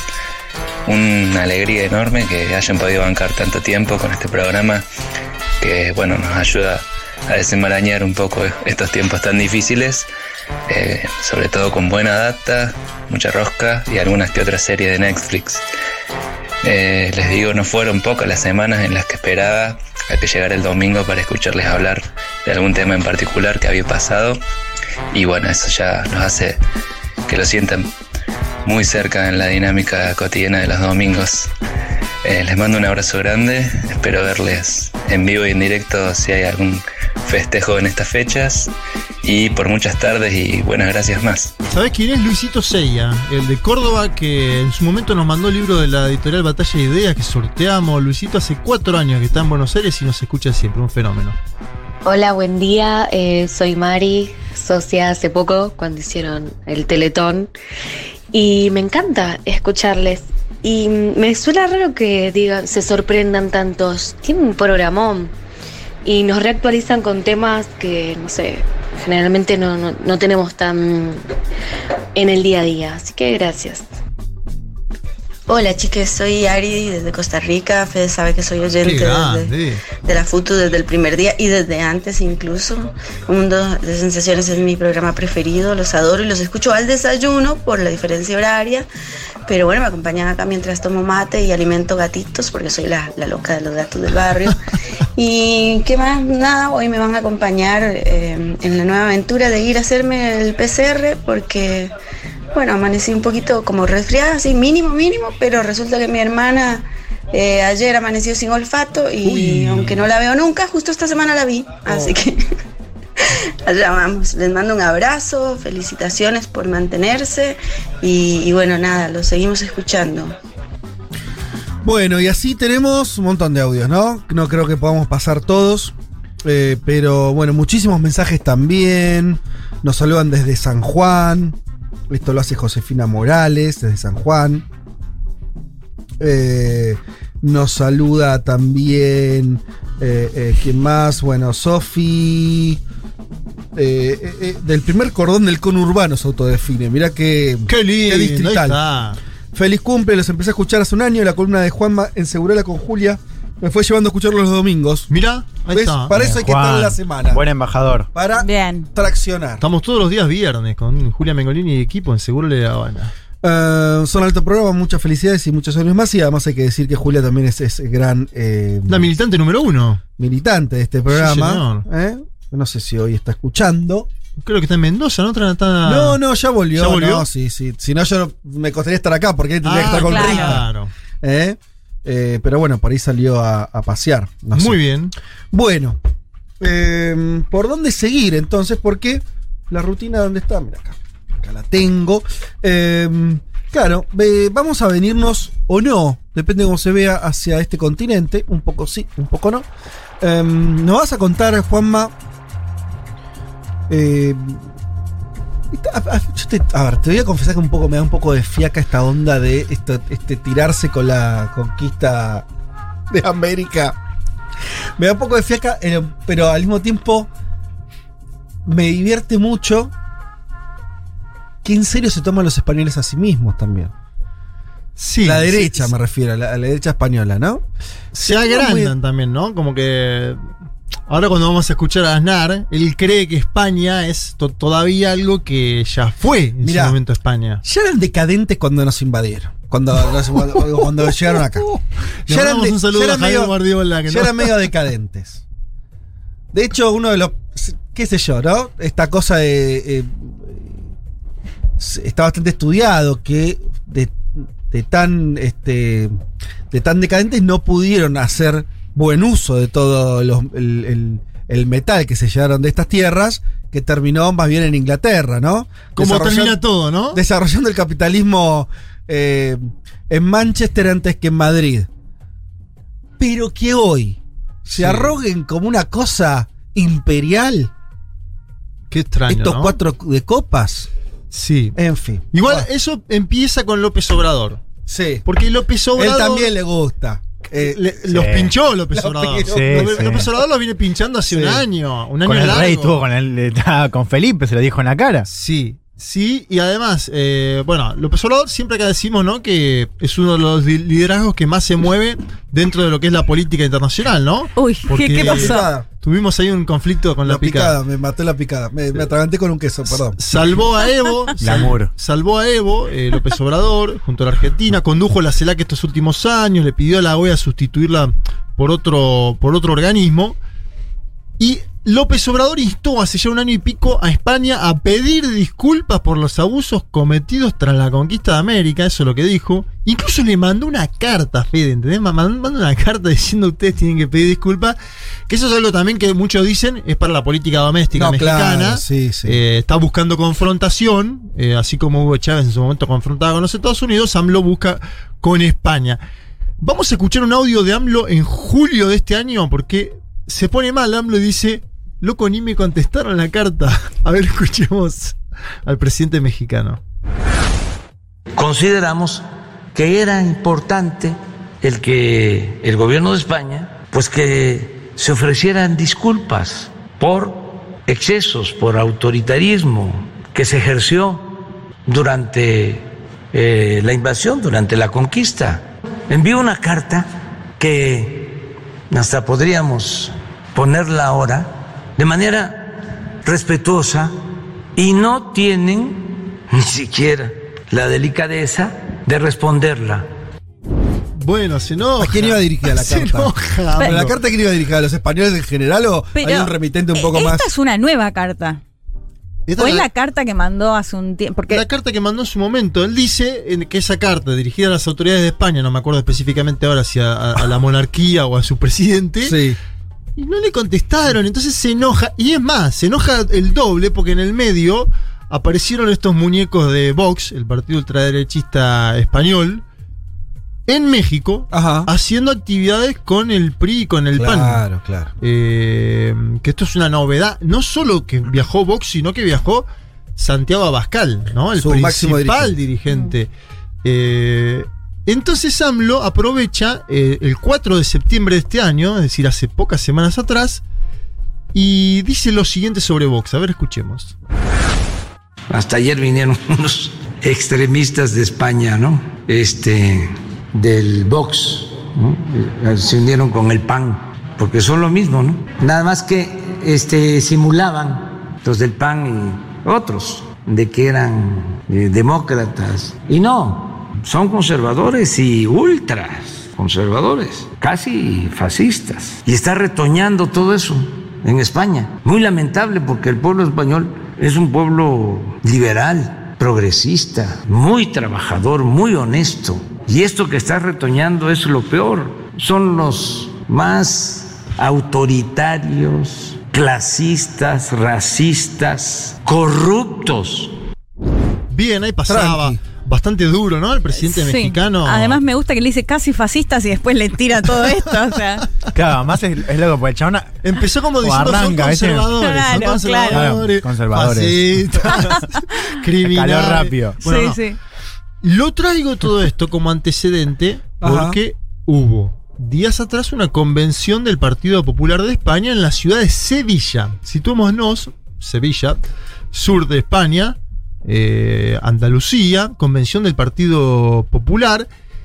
Y deja mucha tela para cortar por la derechización creciente del Partido Sí. Popular, que ya la venimos evidenciando. Parece Vox. La verdad que también empieza a parecerse muchas cosas. Sí, lo que pasa es que cuando se derechizó al, al costado de Vox, como se fue derechizando Vox, ahora vos te vas derechizando y yo creo que no le quiere dejar mucho espacio a Bascal para comer por fuera, que es la, la intención, pero también, digamos, Vox sigue teniendo un discurso muy belicoso, muy, muy furibundo. Te digo porque hoy, creo que hoy en el país había una nota donde justamente decía Casado abandona el, el centrismo, Sí. ¿no? Como, eh, como si hubiera una- un nuevo impulso también Claro. a correrse de vuelta la, más a la derecha. Sí, ¿te acordás que en su Me momento... refiero a Casado, el líder del sí, PP. claro. ¿Te acordás que en su momento el PP estaba debatiendo sobre Feijó, este líder gallego, ¿no? Que Mm. aparentemente era la moderación.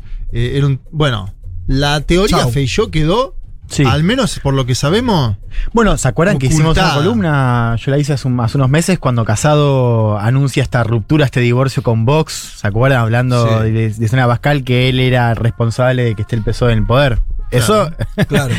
quedó atrás. Y lo que hay son eh, invitados muy de derecha a, este a esta convención, desde Leopoldo López, el venezolano, hasta Mario Vargallosa, que digo, Mario Vargallosa ya es, eh, es cada vez más de... A ver, la, pala- la palabra fuerte, pero en términos políticos lo de Mario Vargallosa es cada vez más decadente. ¿no? Ajá. Un tipo brillante. Te el- gustó mi adjetivación, por eso. pero es un tipo que es, eh, que es como escritor de los mejores que se ha leído en la, en la lengua hispana. Y es- no sé si los pudieron ver en la semana, pero hablando sobre la democracia y la libertad de una forma Sí. eh, tan impresionante. Escuchemos esto A porque a- a- yo te digo, Poco liberal, te diría. En, en Bueno, términos un, señor que viene a apoyar a Keiko Fujimori, ¿no? En Perú. Bueno, claro. Es un derrotero que viene sosteniendo a mí, me los impacta, hechos. a mí me impacta la honestidad. Porque Ah. nadie le pide que diga tanto, ¿no? Guárdate un poquito las cartas. Escuchemos a Mario A en la convención del Partido Popular de España. América Latina, no nos engañemos, está en una situación muy difícil. Va a salir de ella, seguramente va a salir de ella cuando los latinoamericanos descubran que han elegido mal, que lo importante de unas elecciones no es como que haya libertad en esas elecciones, sino votar bien. Y votar bien es algo muy importante porque los países que votan mal, como ha ocurrido con algunos países la- latinoamericanos, lo pagan caro. Bueno, ahí estaba. Eh, es decir, lo importante para el señor este es que voten lo que yo digo que voten, ¿no? Y sí, Eh, es que viene muy, Igual no. muy la- mal, muy dolido. Lo que decía Juan, recordando la, la- la situación peruana, ¿no? Donde Sí, Imagínate- la gente está, está haciendo lo contrario, está diciendo a quién apoya a Vargallosa o Claro. toma al otro, porque no solo perdió Mm. en Perú como, bueno, cuando apoya Claro, a Keiko Fujimori, hija, de Alberto, que también le había ganado la elección en el año 90, a él mismo, sino que además lo dice en España, donde gobierna el Partido Socialista Obrero Español, Claro. es decir, donde no gobierna el Partido Popular, donde es un partido Mm. Opositor que ha ganado algunos lugares eh, en el último tiempo, que ya venía gobernando, porque digo, Madrid lo gobierna desde hace décadas el PP. Por ahí es novedad porque Isabel Díaz Ayuso es como la expresión más conservadora. De- yo tengo una pregunta, no sé si lo tenés claro, porque pues, no, no sé si, si- si vos o alguno siguió muy de tan de cerca la, la- la- la carrera de Vargallosa, pero a mí me sorprendió porque su derechización en América Latina es de larga data. Sí. Sí.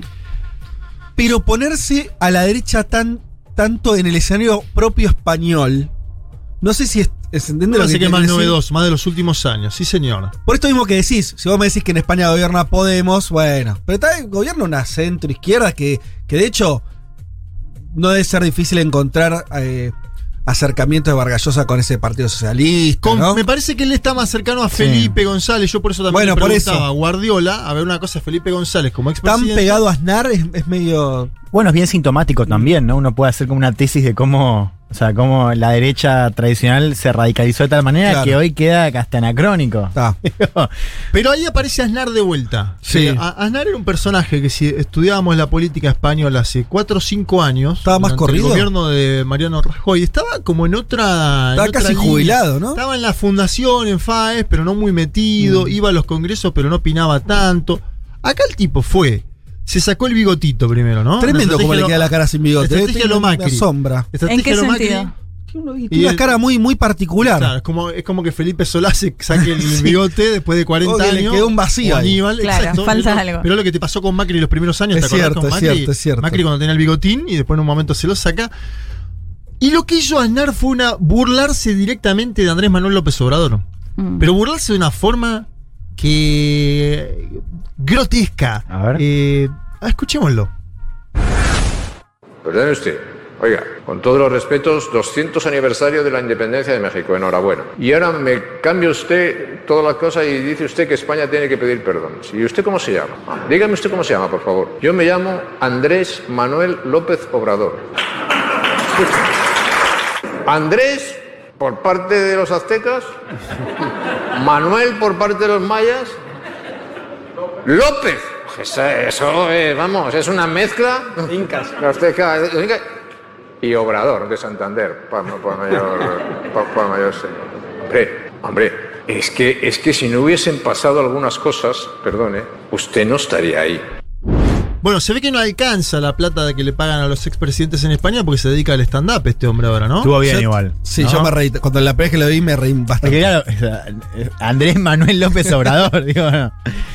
Es un- Obviamente que sí, vos podés ese españolismo, españolismo. obvio. Es un no- chiste, sí, sí, no, no, eh, es obvio. eh. Nos, han conquistado, ¿qué nombre quieren que tengamos? Eh, es, Eh, es así en un punto. Tenemos los nombres y apellidos que eh, se derivaron de la conquista de América. Y este señor defendió la, la evangelización de América. tal Ahí, fue más, más, más ideológico a fondo, ¿no? Porque, Sí, sí, porque hasta acá el tipo está diciendo, bueno, loco, esto hace 500 años, como que est- estás queriendo esta cosa de reivindicar, eh, hasta puedes discutir si hay Sí. que reivindicar a los aztecas, si no, bueno, qué sé yo. esa Sí, discusión igual te la voy a llevar después a otro plano, porque él después dice el indigenismo es el nuevo comunismo. Bueno, bueno, bueno, por eso, Ah, por eso digo que va, eso. el tipo, lo que más me sorprendió es, esto es un chiste, medio pavote, pero bueno, qué sé yo. Sí. Eh, como me sorprendió cuando va diciendo, no, pues como quiere marcar un punto más en serio, sí. ¿no? Y, y habla, eh, de, no sé si tenías el audio, digo, de la, la cuestión de la evangelización, me pareció como un dato fuerte. No, ese audio no lo tenemos, Ah. pero él defiende directamente la evangelización de América, así la llama. eh, Lo cual ya es un proyecto de decir, bueno, qué sé yo, ¿por qué en serio vas a defender eso? Claro, porque una cosa es decir, bueno, no nos pueden responsabilizar de lo que pasaron hace cinco siglos atrás. Mirá, vos tenés el mismo apellido, o sea que tus antecedentes también. Es, eh, Otra, claro, es salir bueno. a defender lo que hicieron, ¿no? O Me sea, parece el que esa es la diferencia.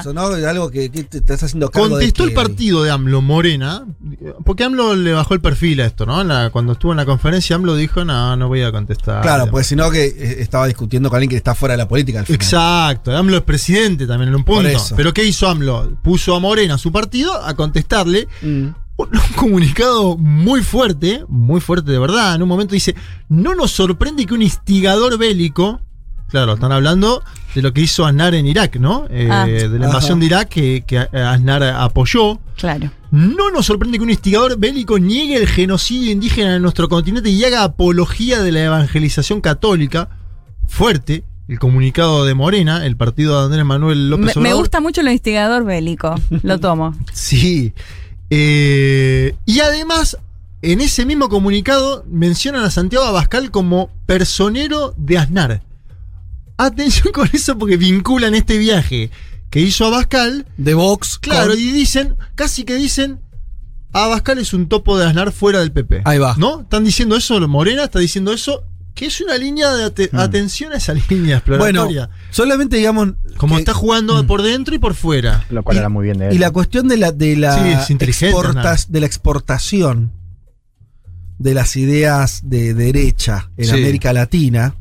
Es Aznar de siempre. Sí, eh, históricamente fue Aznar.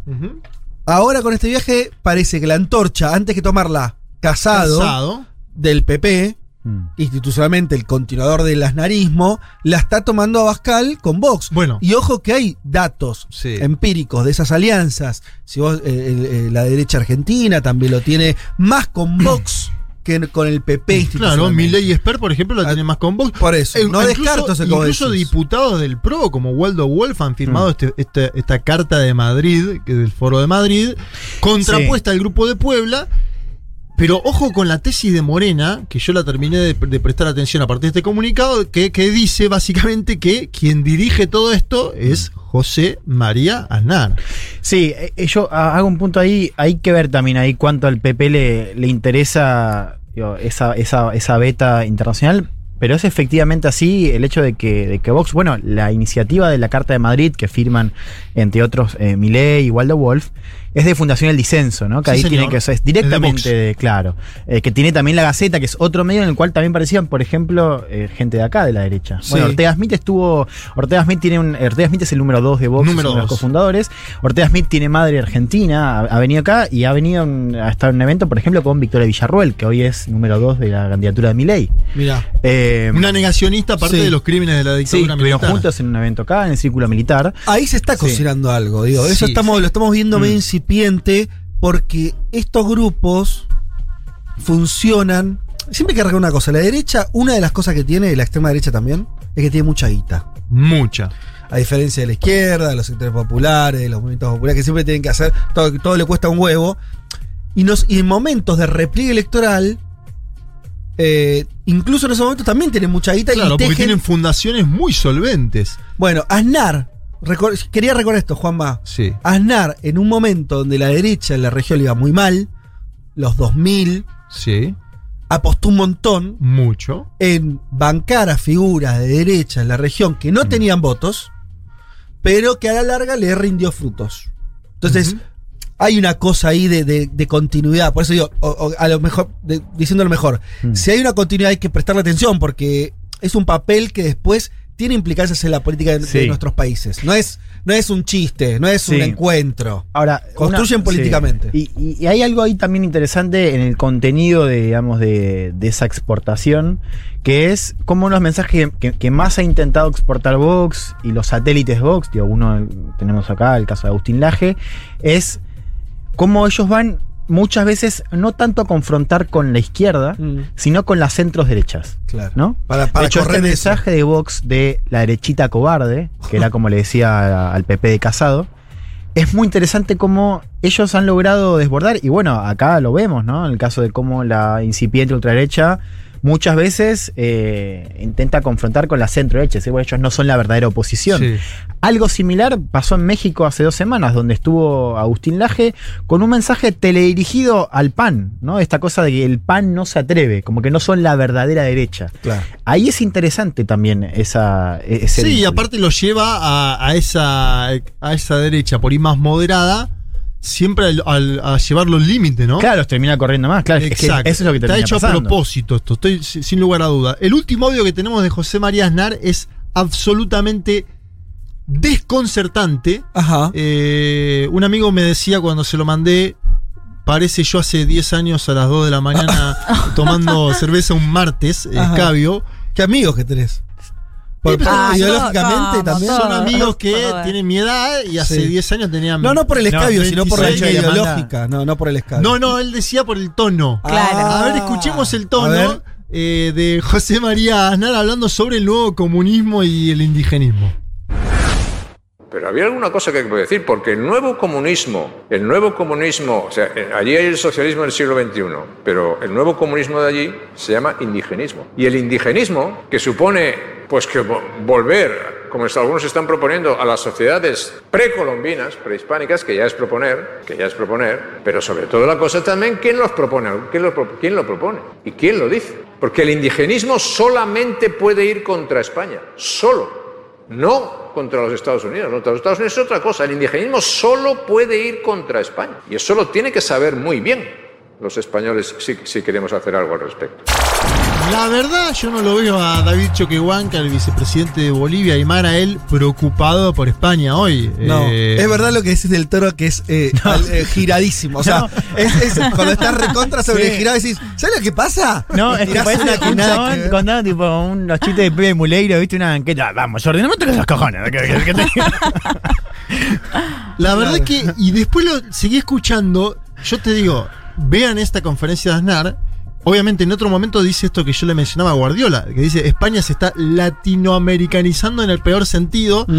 Eh, obviamente, ¿qué quiere hacer ahí? Decir Sánchez es un populista, Sánchez es Venezuela. Bueno, Sí. es una operación conocida esa. Sí. Y después se mete en el debate este sobre España plurinacional.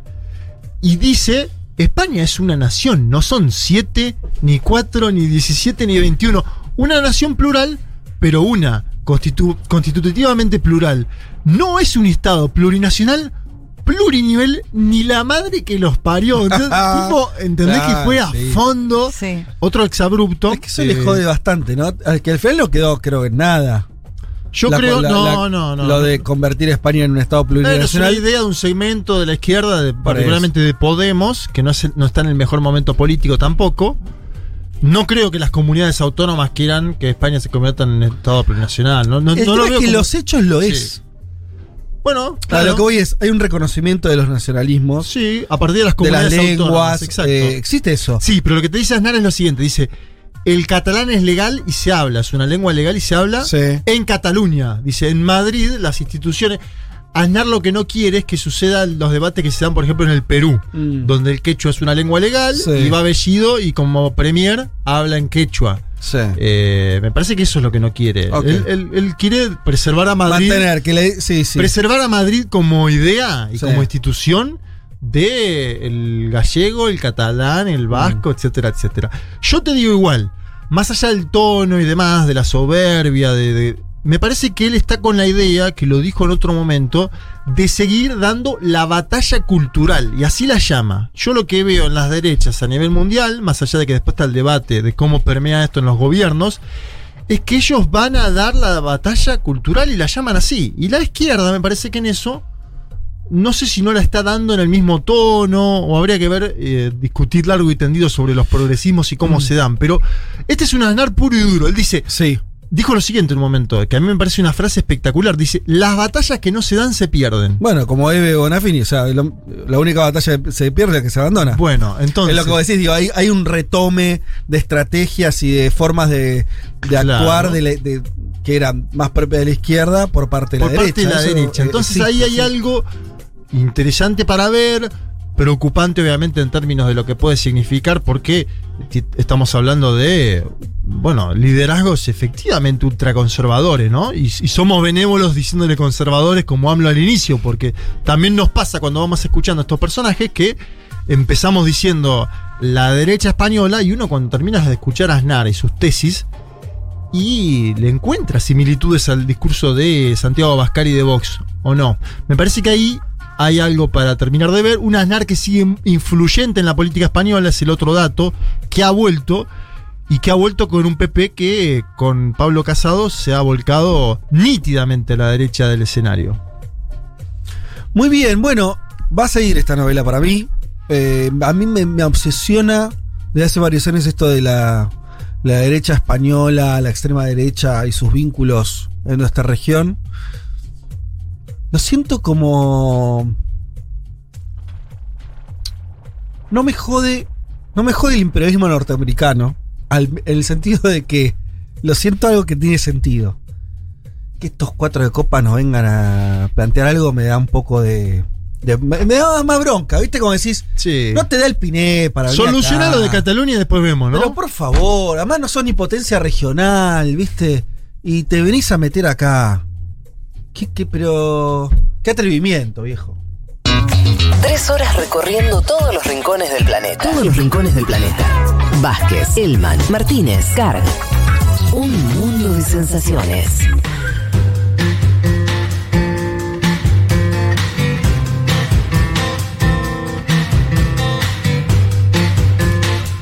Bueno, en este momento que empezó. eh, ¿Esto es la final? La final del Mundial en Lituania está la selección argentina jugando de futsal contra Portugal y tenemos en la cancha a un oyente de un mundo de sensaciones, Damián Estazone, que ayer hablé con él eh, y me dice los voy a escuchar en el avión, ya tengo preparado descargarlo cuando termine el partido.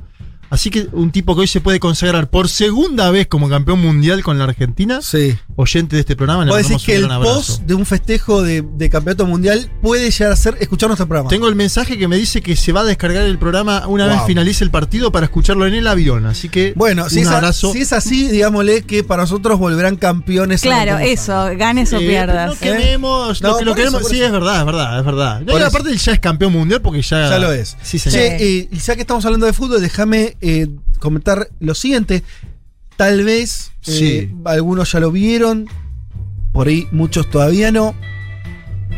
Estrenamos la semana pasada, hace poquitos días, creo que fue el jueves o el viernes, eh, un nuevo contenido en nuestro canal de YouTube, el canal de YouTube de Futurock, sobre fútbol femenino. Muy bueno, lo vi. Hemos, en esta radio hemos hablado mucho sobre eso, instalamos, también fuimos parte de los que hablaba eh, eh, sobre fútbol femenino cuando todavía... Cuando no estaba profesionalizado ese Exactamente, deporte. cuando estaba en ese proceso, eh, finalmente eso ocurrió y ahora nos dimos la siguiente tarea, que eh, esto es algo que sobre todo Julia lo, lo pensó mucho y, y- y se lo puso al hombro, que es, bueno, hay que mostrarlo. Sí. Porque una de las cosas que tiene el fútbol femenino es que todavía, bueno, tiene que construir también su hinchada, su, su audiencia, ¿no? Eh, que vos te sientes y lo veas. Exacto. Que es algo que en otros lugares del mundo, Estados Unidos, por ejemplo, pasa. Muchísimo. De hecho, se ve mucho más fútbol femenino que masculino. En Europa. la- En los Europa. Estadios llenos en diversos países. Bueno, señor.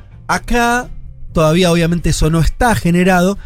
Nuestro pequeño granito de arena es darle eh, a, a nuestra audiencia, a nuestra gente, un resumen de la fecha eh, del, del torneo que está jugando actualmente.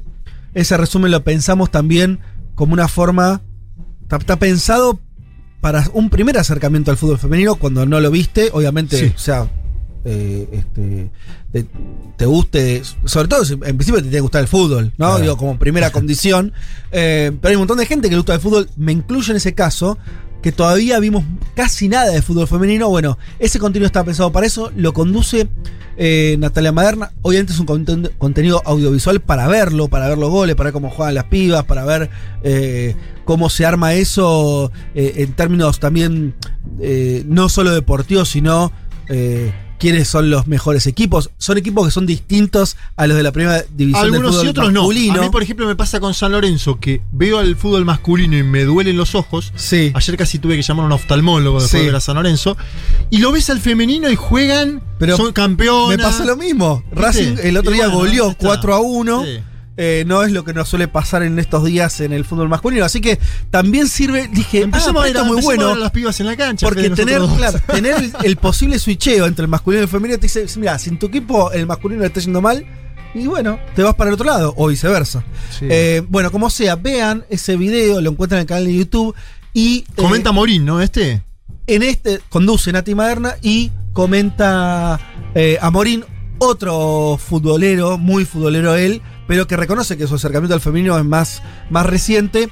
Y está bueno eso como para ir generando. Va a ir cambiando siempre el comentarista, Sí, ¿no? El, sí, el que reacciona, como bueno, se dice gusta, ahora. me gusta. Quien reacciona frente a los goles. En este caso, además, está bueno, especialmente este video, véanlo, porque no es de una fecha en particular, sino los mejores goles Claro. del campeonato. Llevan varias fechas del campeonato, los mejores goles. Exactamente. Así que nada, métanse, véanlo, compártanlo. Es una linda forma también de, si tenés a- algún amigo que le gusta el fútbol y por ahí todavía el femenino no lo agarró, o sí.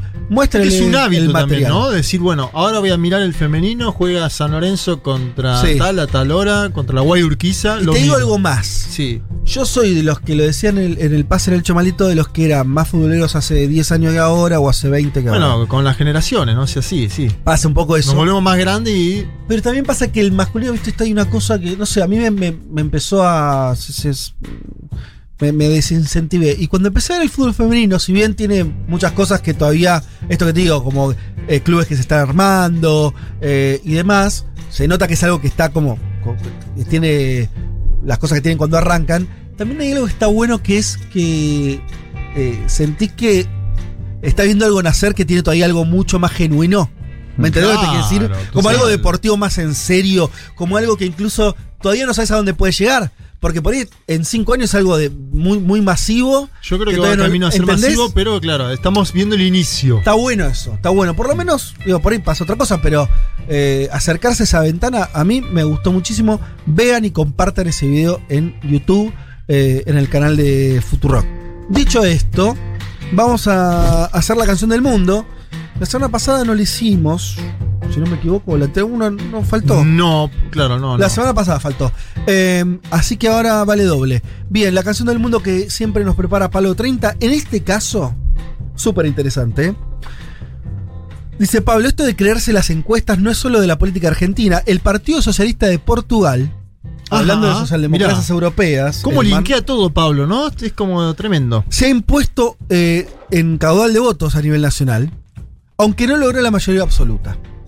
Sufrió un severo castigo en Lisboa, además, la capital, donde perdió frente al tecnócrata, eh, perdón, al tecnotra- ah, al ¿Tecnócrata? de derecha Carlos Moedas por cuatro puntos, ¿sí? Un dato a destacar es la alta abstención también que hubo, que fue mayor a la del 2015. Básicamente entonces ganó la socialdemocracia, pero de forma no apabullante. Eh, el triunfo de Moedas en, en Lisboa es un tubo de oxígeno para la derecha y muy especialmente para el líder del PSD, Rui Río, que apostó desde el principio por el candidato que es un ex comisario. La derecha avanza y se, consolida, dice Pablo, sobre todo en centros urbanos. Miren este dato. De 308 municipios de Portugal, los socialistas van a gobernar 149 y el PSD se queda con 114. ¿m? Ganó 16. ¿Sí? Y la coalición de izquierda CDU, que lidera el Partido Comunista, eh, perdió posiciones también, es el otro dato. Si hablamos de Portugal, dice Pablo, y de Lisboa en particular, musicalmente tenemos que hablar de Amalia Rodríguez, como una de las grandes representantes del fado, ese canto popular urbano que impregnó el alma portuguesa y que en el 2011 fue declarado Patrimonio Inmaterial de la Humanidad. El fado conoció su momento de máximo esplendor en las primeras décadas del siglo XX, muy en paralelo al tango. Y de hecho la música del fado, el tango están muy emparentadas, esa cosa nostálgica eh, fuerte. Hasta entonces esta melodía, el fado, que se había transmitido de forma oral y que en su mayoría eran canciones anónimas, atrajo a muchos poetas que comenzaron a escribir letras para ser cantadas. Eh, y Amalia Rodríguez en ese contexto se incorporó, eh, es una de las que incorporó a, a compositores y a poetas muy importantes. Eh, dice también Pablo que uno de los puntos oscuros de la biografía de Amalia, ¿Qué que pasó? en Portugal es una, una figura cultural recontra importante, es su relación con el régimen dictatorial de Antonio Salazar. Ay, ay, ay. Portugal tiene una, una dictadura muy larga, parecía el franquismo en ese sentido, ¿sí? Muy extensa. Eh, dice Pablo que tras la revolución de los claveles del 25 de abril de 1974, que termina la, la dictadura de Salazar, fue acusada de colaboracionista y se tuvo que ir a París. Y miren este dato, en el mismo momento que de París volvían los exiliados del, del- del régimen de Salazar. Se entiende como, como una exiliada Claro. a contratiempo, ¿no? Como Sí, que col- volvían... colaboracionista de la dictadura que se fue. Igualmente, dice Pablo, para tranquilizarnos, eh, investigaciones publicadas en libros eh, como el reciente Amalia, Dictadura y Revolución de Miguel Carvalho revelan que al mismo tiempo que la dictadura presumía de ella, porque claro, la dictadura la utilizó también como imagen, ¿no? Porque esta cosa del fado, de lo nacional, esa- la- las dictaduras, el franquismo de eso también hizo mucha gala eh, de, de, este, de lo cultural.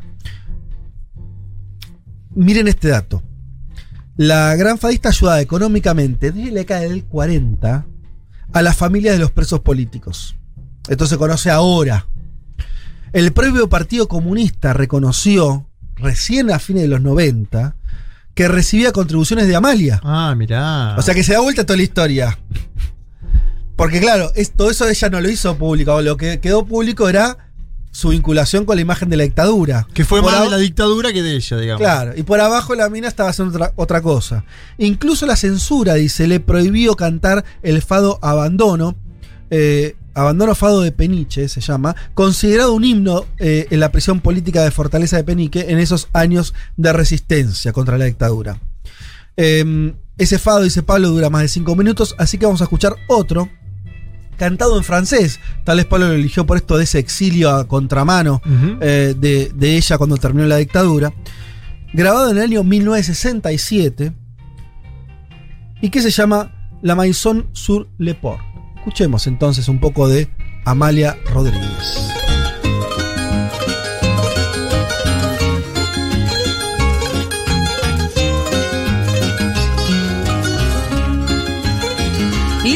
Des chansons, des chansons. Les hommes venaient y boire et rêver. Dans la maison sur le port, où les filles riaient fort, où le vent faisait chanter, chanter, chanter. Les pêcheurs vous le diront, ils venaient sans façon avant de partir tirer leur filet. Ils venaient se réchauffer près de nous, dans la maison sur le port.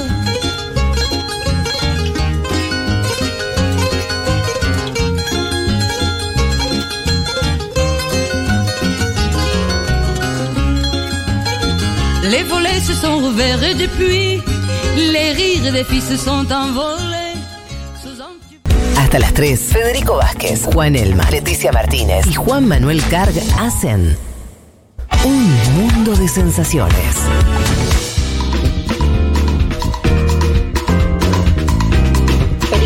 Cumpleaños a este gran programa. Me encanta levantarme los domingos y saber que en unas horitas empieza un mundo de sensaciones y escucharles tomando mate, después haciendo el almuerzo, después almorzando, almorzando. El mejor día de la semana, el domingo con el mejor programa. Les mando un abrazo y feliz aniversario. Qué linda. Salud amigos, queridos tripulantes de nuestro... ¿Qué pasó? ¿Qué pasó? Hola chiques. Eh, los escucho desde el sur de Santa Fe. Eh, hace ya unos tres años, seguro. Bien. Y bueno, nada, feliz cumpleaños. Gracias por acompañarnos durante todo este tiempo. Eh, gracias por apasionarnos por la política internacional. Eh, y bueno, obviamente es uno de mis programas favoritos eh, y uno de los motivos por los cuales soy socie de la comunidad Futurock. Abrazo grande y por muchos años más. Hola chiques, soy Cecilia de Rosario. Los descubrí por mi hija. Soy una de las adultas mayores que los escucha siempre y los difunde y me enseña mucho de política internacional, lo cual me encanta. Sigan así. Bueno, Qué lindo ese vínculo Sí, familiar. hermoso. Buen día, amigues, ¿cómo están? Bueno, eh, les mandé un mensaje por la app, pero me parece mejor decírselos por audio. Para mí los domingos siempre fueron bastante tristes, porque domingo, y yo me sentía muy muy mal cuando me despertaba. Y, y desde que les empecé a escuchar es como que tienen otra cosa. Ahora me levanto contenta, pongo la radio, eh, me acompañan mientras limpio la casa y todo, así que nada, estoy muy muy feliz que cumplan cuatro años y espero que sean muchísimos, muchísimos más. Les mando un beso grande y sean federales, hagan una fiestita en el interior. Yo los alojo en Córdoba. Les Qué lindo. El problema es, es Bueno, ser claro. federales en dónde. Ese es el, el problema del federalismo. ¿Entendés? En donde. Claro, porque no hay Claro, forma de no, hacerlo si vas a Córdoba y después te dice el de Santiago del Estero, ¿qué pasa? ¿Cuál es la ¿Por qué no diferencia para, para, para un rosario o para, eh, pongámosla mejor, por ejemplo, para un sanjuanino? ¿Cuál es la, eh, ¿Vos te volvés más federal porque hagas algo en Rosario y no en Buenos Aires? No sé, no. Bueno, pero de pronto si les decimos a ver cuántos oyentes hay, en qué provincia hay más oyentes de un mundo de Y sensaciones. bueno, pero por eso va a ganar la concentración de vuelta. Claro, ¿entendés? va a ganar Digo, Córdoba, Es va a ganar- imposible ser federal Claro. en realidad en esta cuestión. En políticas públicas, por decirte no. pero ¿quién te dice no. por ahí un montón de oyentes en La Rioja? ¿Qué sé yo? No, no, claro, pero poner que hay en la Rioja, vamos a la Rioja, pero. Y no vas a ir a Claro, las y- y otras el 23 resto, Y provincias. bueno, el año que viene, qué sé yo. Por eso, por eso, estamos en la misma. Em, bueno, muchísimos mensajes, estoy de más, me dice Marcelo. Me. Buenas, feliz cumpleaños. Nada, quería contarles que yo soy un oyente relativamente nuevo. Conocí Futurock Bien. fines del año pasado. Bien, y me un mundo de sensaciones a principios de este y la verdad me encanta. Espero seguir acá con una larga relación con ustedes. Que tengan un hermoso domingo. O Uno siempre, mira, em, ¿ustedes eh, conocieron esa anécdota de Borges que decía que él tenía un miedo de que se descubriera que era un farsante? Que No. Era, claro, él, él decía que eh, era, el chiste es que era Borges, no es Claro, que, sí, sí, sí. no sé, no hay nada más arriba. Y el tipo tenía miedo, eh, una especie de fantasía que tenía es que en un momento iba a llevar un libro y el editor le iba a decir, Borges, hemos descubierto que usted no, vale, está no vale copiado". nada, como que, ¿entendés? Sí, como sí. que se iba a descubrir la mentira. Eh, y entonces, eh, hablando de todas las distancias, este tipo de mensajes de, de oyentes nuevos, Hmm. Yo tengo una especie de, de- de- de fantasía de, mala, de como decir que al momento alguien va a decir, ah, eh, Futurock, no, pero ¿quién escucha esa radio? Como, como si de pronto, Sí. ¿entendés? Se, se desarmara. Claro. Entonces decir, bueno, no, si hay gente que se incorpora ahora, nueva, es que uno más o menos las cosas las sigue haciendo bien. Es una, un temor que siempre me agarra. El decir, síndrome del impostor. síndrome del impostor. el- eh, ah, tenía nombre todo Sí, eso. sí, sí. Bueno. Tiene- nombre y tiene una. Sí, sí. Hay gente que paga, Es real, hay gente que paga mucha plata a sus psicólogos para hablar de Hay gente que la pasa mal, sí. Bueno, eso me pasaba entonces un poco, así que es lindo escuchar que se siguen sumando, por lo menos aleja el fantasma de la... de- Sí, del que se siguen sumando y que se mantienen. Exacto. Muchas felicidades, amigues. Eh, soy Franco, socio y oyente de... Les escucho todos los domingos desde un pequeño pueblo en la sierra de Chihuahua, en México. Lindo. Son mi compañía eh, cada mañana del domingo. Gracias. Un gran Franco. abrazo. Qué lindo estar en Chihuahua, México, ¿ah? Tremendo. Che, eh, eh, pongamos alguno más, porque están casi que veo que están cayendo, ¿no? Un montón, así que... Dale. Los, los queremos. Hola Fede, los escucho de por Furia y después, Ah. este, obviamente, por Julia. Y sí. Y bueno, y gracias a Julia te, cono- te conocí a vos y el mundo de sensaciones y los felicito. Son un programa espectacular. Me emocionó mucho la cobertura que hicieron con el- lo- con- cuando fue lo que pasó con Bolivia. La verdad que ahí fue, desde ese momento no dejé de escucharlos nunca. Así que los quiero mucho y vamos, sigan. Profesor de historia, con todas las letras. Beso. Bueno. Bueno, ya, ya volveremos al ruedo después Sí. de la pandemia, viajar un poquito. Hola, bueno, yo soy Magastardas y la verdad que, bueno, feliz cumpleaños ante todo. Pero quedé conmovida porque el domingo pasado ustedes hablaban del inconveniente de este horario de 12 a 3 y que justo les cae el almuerzo, entonces están siempre con hambre, así que eh, nada, si quieren yo les puedo llevar una tortilla para la próxima, Ay, aunque qué sea para que tengan algo en el estómago. Ay, me encanta tortilla además. ¿Te gustó Me la- encanta la tortilla? y no sé hacerla, soy tortilla horrible. española. Y bueno, Maga, ¿cómo, decirte que no? Pará, a es? Maga nuestra Maga. Sí, sí. Ay, qué lindo escucharte, Maga. Sí. Por supuesto. Che, eh, bueno, ¿alguno más? A ver y...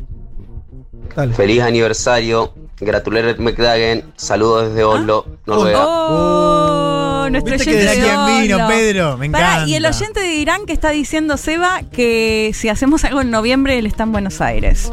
Bueno, ¿cómo no? Perfiles históricos, leyendas mundiales y vidas insólitas por Leti Martínez. Bueno, después seguiremos eh, escuchando si nos Sí. queda tiempo, eh, porque la verdad que eh, está bien, siempre nos quedan mensajes sin leer, pero, pero ahora me da no sé qué dejar un mensaje sin escuchar. Claro, ver, es como ¿no? clavarle el visto. Es medio Totalmente. Vamos a hacer un intento a ver si podemos pasar Sí, todos o, o lo- lo- los más que podamos. Ah, eh, gracias infinitas a todos los que están mandando eh, sus mensajes. Eh, vamos a tratar de, de pasarlos, así que hablaremos lo menos posible. Pero, por supuesto que tenemos que hacer el perfil de Leti esta semana. Eh, lo, lo habíamos anticipado, medio que lo pedimos. Cuando Lo pidieron, sí, siempre quise decir a pedido de los oyentes, porque lo pidieron bastante en las redes. Estamos hablando de Abimael Guzmán, el líder de Sendero Luminoso, que pasó mejor vida hace En el 12 de eh, 11 de septiembre. Bien, hace tres semanitas. Sí, muy poquito. Lo dijimos acá en este programa. eh, Y que generó todo ese dilema que no sabían qué hacer con el cuerpo y finalmente lo terminaron Varias quemando. semanas, ¿no? Varias Sí. semanas de debate Que de qué hacer con el cuerpo. Proyecto legislativo, Sí, o sea, se pasó por discutió el en- Congreso, en- todo. sí. Sí, porque se había transformado en Perú, se transformó en una especie de, de, de, de- de personaje absolutamente central, por más que no jugaba en términos políticos, era totalmente marginal, no, no tenía una influencia, pero desde su captura y demás, y antes también como líder de, de la guerrilla, eh, era un personaje central en el Perú, así que desencadenó todo tipo de, de discusiones. Bueno, pero vamos a hacer el perfil, o sea, vamos a ver Sí. desde sus comienzos quién es este Sí. muchacho. Vamos a contar un poco. Tengo mucho para contar, así que me voy a poner las pilas porque Bien. además vengo en modo cumpleañito. Sí. Eh, como siempre, arrancamos por eh, el inicio. Él nació, eh, primero vamos a decir su nombre, Manuel Rubén Abimael Guzmán Reynoso. Nació el 3 de diciembre de 1934 en la ciudad, en el pueblo de Moy- Moyendo, Moyendo, en el departamento de Arequipa, al sur de eh, Perú. Va a tener una historia, y acá yo no dejo de asombrarme, desde Yas- Ya- Yasser Arafat, a Saddam Hussein, a mm, Stalin, no sé, un montón de perfiles que venimos haciendo y que una característica que se repiten es muy mal vínculo con su papá o su mamá, o eh, madre o padre que parece que no era realmente y siempre esto fue una, un- algo que Sí, incomodó a- claro. al personaje, ¿no? En este caso va a pasar algo similar. Eh, bueno, siempre les recomiendo cuando hablamos de Sendero el libro La Cuarta Espada de Santiago Roncagliolo, que él lo que cuenta es que le resultó muy difícil encontrar información sobre parte de su infancia porque se sabía muy poco y había distintas versiones. Bueno, una de ellas es que su mamá la mamá eh, Berenice falleció cuando él era muy joven, otra es que lo abandonó directamente y que a su vez su papá era un hombre que estaba casado y había sido, digamos, un hijo extramatrimonial. Eh, lo que cuenta Santiago es que él se va a criar en la casa de un tío, que le va a pasar muy mal y que cuando aprende a escribir cartas, le- lo primero que hace es escribirle una carta a su padre que lo único que hacía era pasarle plata, diciéndole, mira, en la casa de mi tío, eh, mi tío sale a pasear con mis sobrinos y a mí me deja el cuidado de la casa, o sea, Oh. como, la pasaba realmente muy mal. Lo- ahí se entera la, la esposa de su padre, Sí. que tiene un hijo ex- extramatrimonial y lo Ah. invita a vivir a su casa. Bien. Resulta que después van a aparecer como 10 hijos extramatrimonial de Ah. este papá. Y bueno, y Tenía como una tendencia el tenía señor. una tendencia y una, bueno, y, y la compañera de este señor que los invitó a vivir y ¿A hacer todos? ¿A los parte- 10? No a los 10, pero gran parte otros, de ellos sí. eh, y bueno, Sí, y ahí va a copada la mina. Re- sí, bueno, muy. era, eh, de- ahí lo, lo- Santiago decía que ella era una chilena de clase alta que Ajá. era de esta idea de las cosas, los, los engaños y demás quedan en, la- en lo privado. En no se dice nada. Claro, me la, Está sí. bien, está bien. Eh, pero bueno, en ese Pero contexto bueno, va a tenemos un niño juntando odio, podemos decir. Eh, Sí, y bueno, y, en parte esta cuestión de sentirse, imagínate para esa época que tu mamá te abandonó, tu papá Sí. es un hijo extramatrimonial, digo, una situación en la que nunca se va a terminar a sentir del todo parte o que sí va a sentirse discriminado, incluso cuando se va a vivir con esta familia, o sea, en todo este periodo va a pasar, yo les decía que nació en Arequipa, después va a ir a, a, mm, al Callao, a Ayacucho, va a tener distintos lugares a los que se va a ir mudando y bueno, con esta cuestión muy fuerte, te- lo que quería decir es cuando incluso estaba en esta familia, que su padre estaba bastante bien económicamente, eh, en la escuela y demás, él va a contar que se siente discriminado justamente por, por toda esta situación, por eso lo remarcaba. En los 50, en el 53 va a entrar a la Universidad de San Agustín de Arequipa, va a estudiar filosofía y derecho. Eh, todos los biógrafos coinciden en que era muy, muy inteligente, de hecho él va a ser con el segundo promedio, que siempre se destacaba, un hombre como muy correcto, muy formal para hablar, para vestirse, eh, ese era un poco el perfil. Y en la década de 60 que va a ser clave por dos motivos. Primero porque Él, él- me dijiste nació en el 38, en el 34, 34, o sea, en la década de 60 ya lo agarra un treintañero.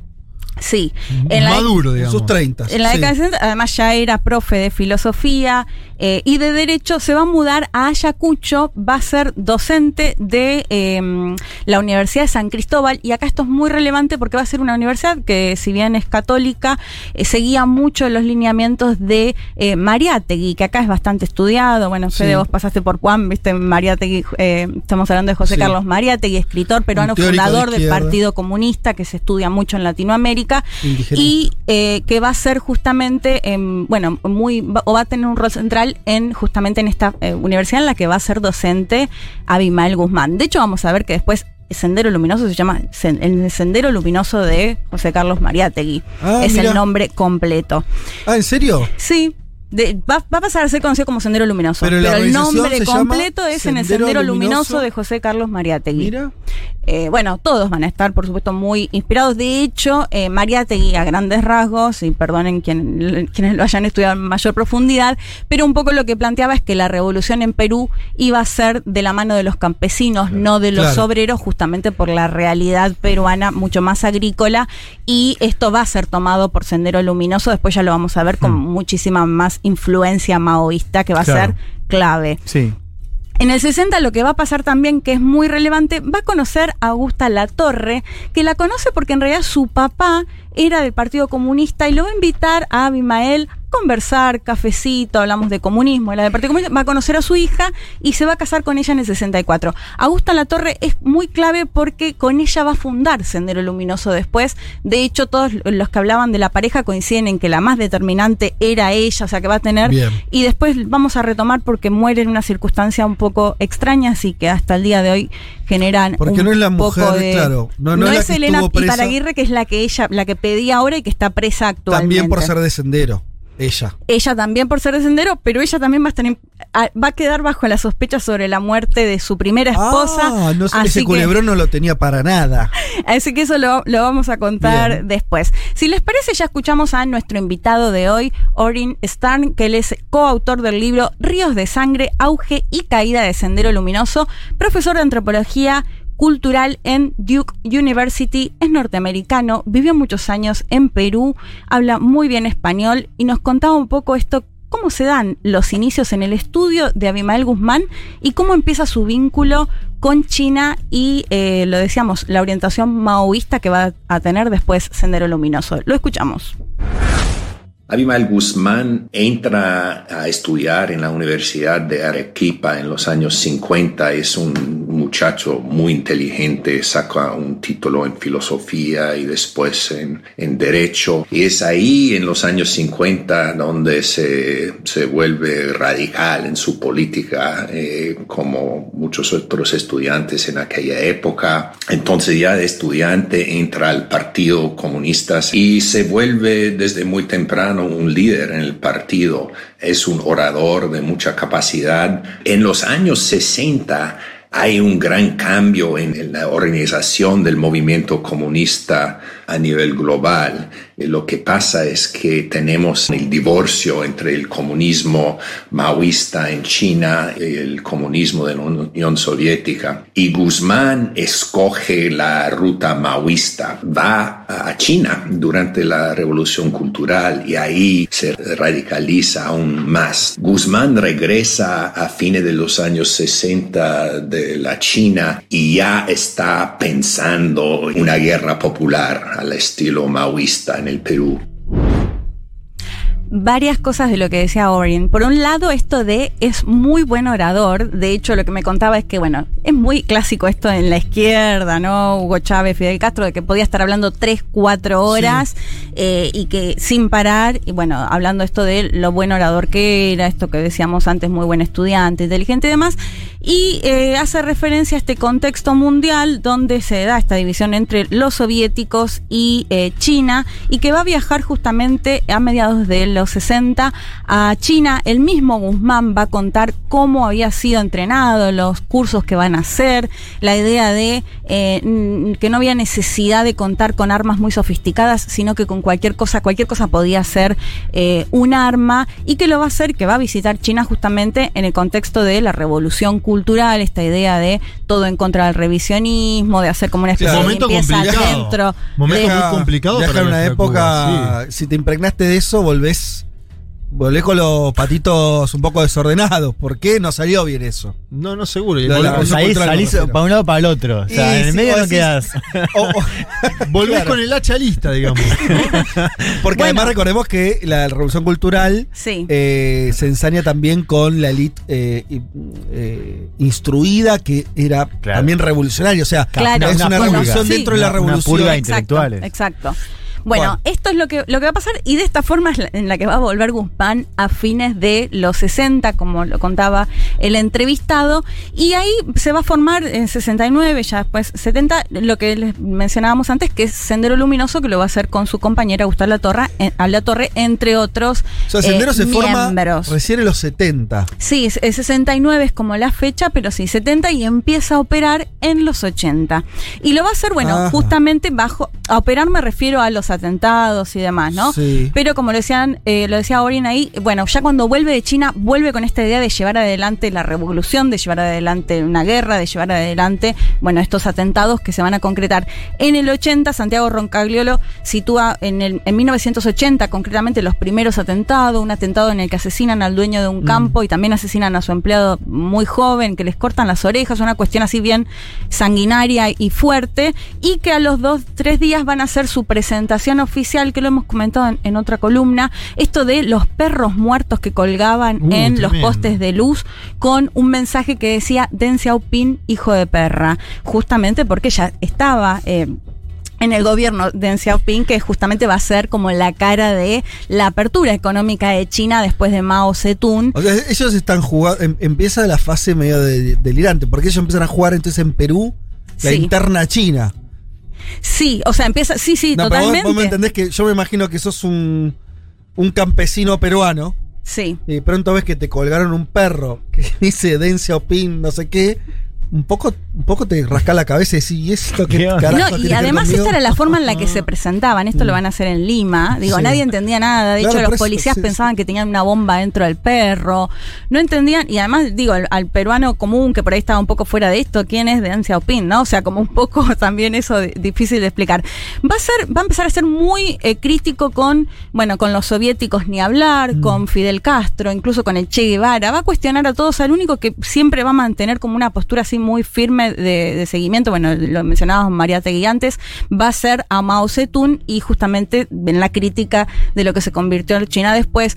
Había algunas cuestiones en que decía, bueno, lo que había pasado también durante Mao había recibido financiamiento, después esto no, no va a continuar.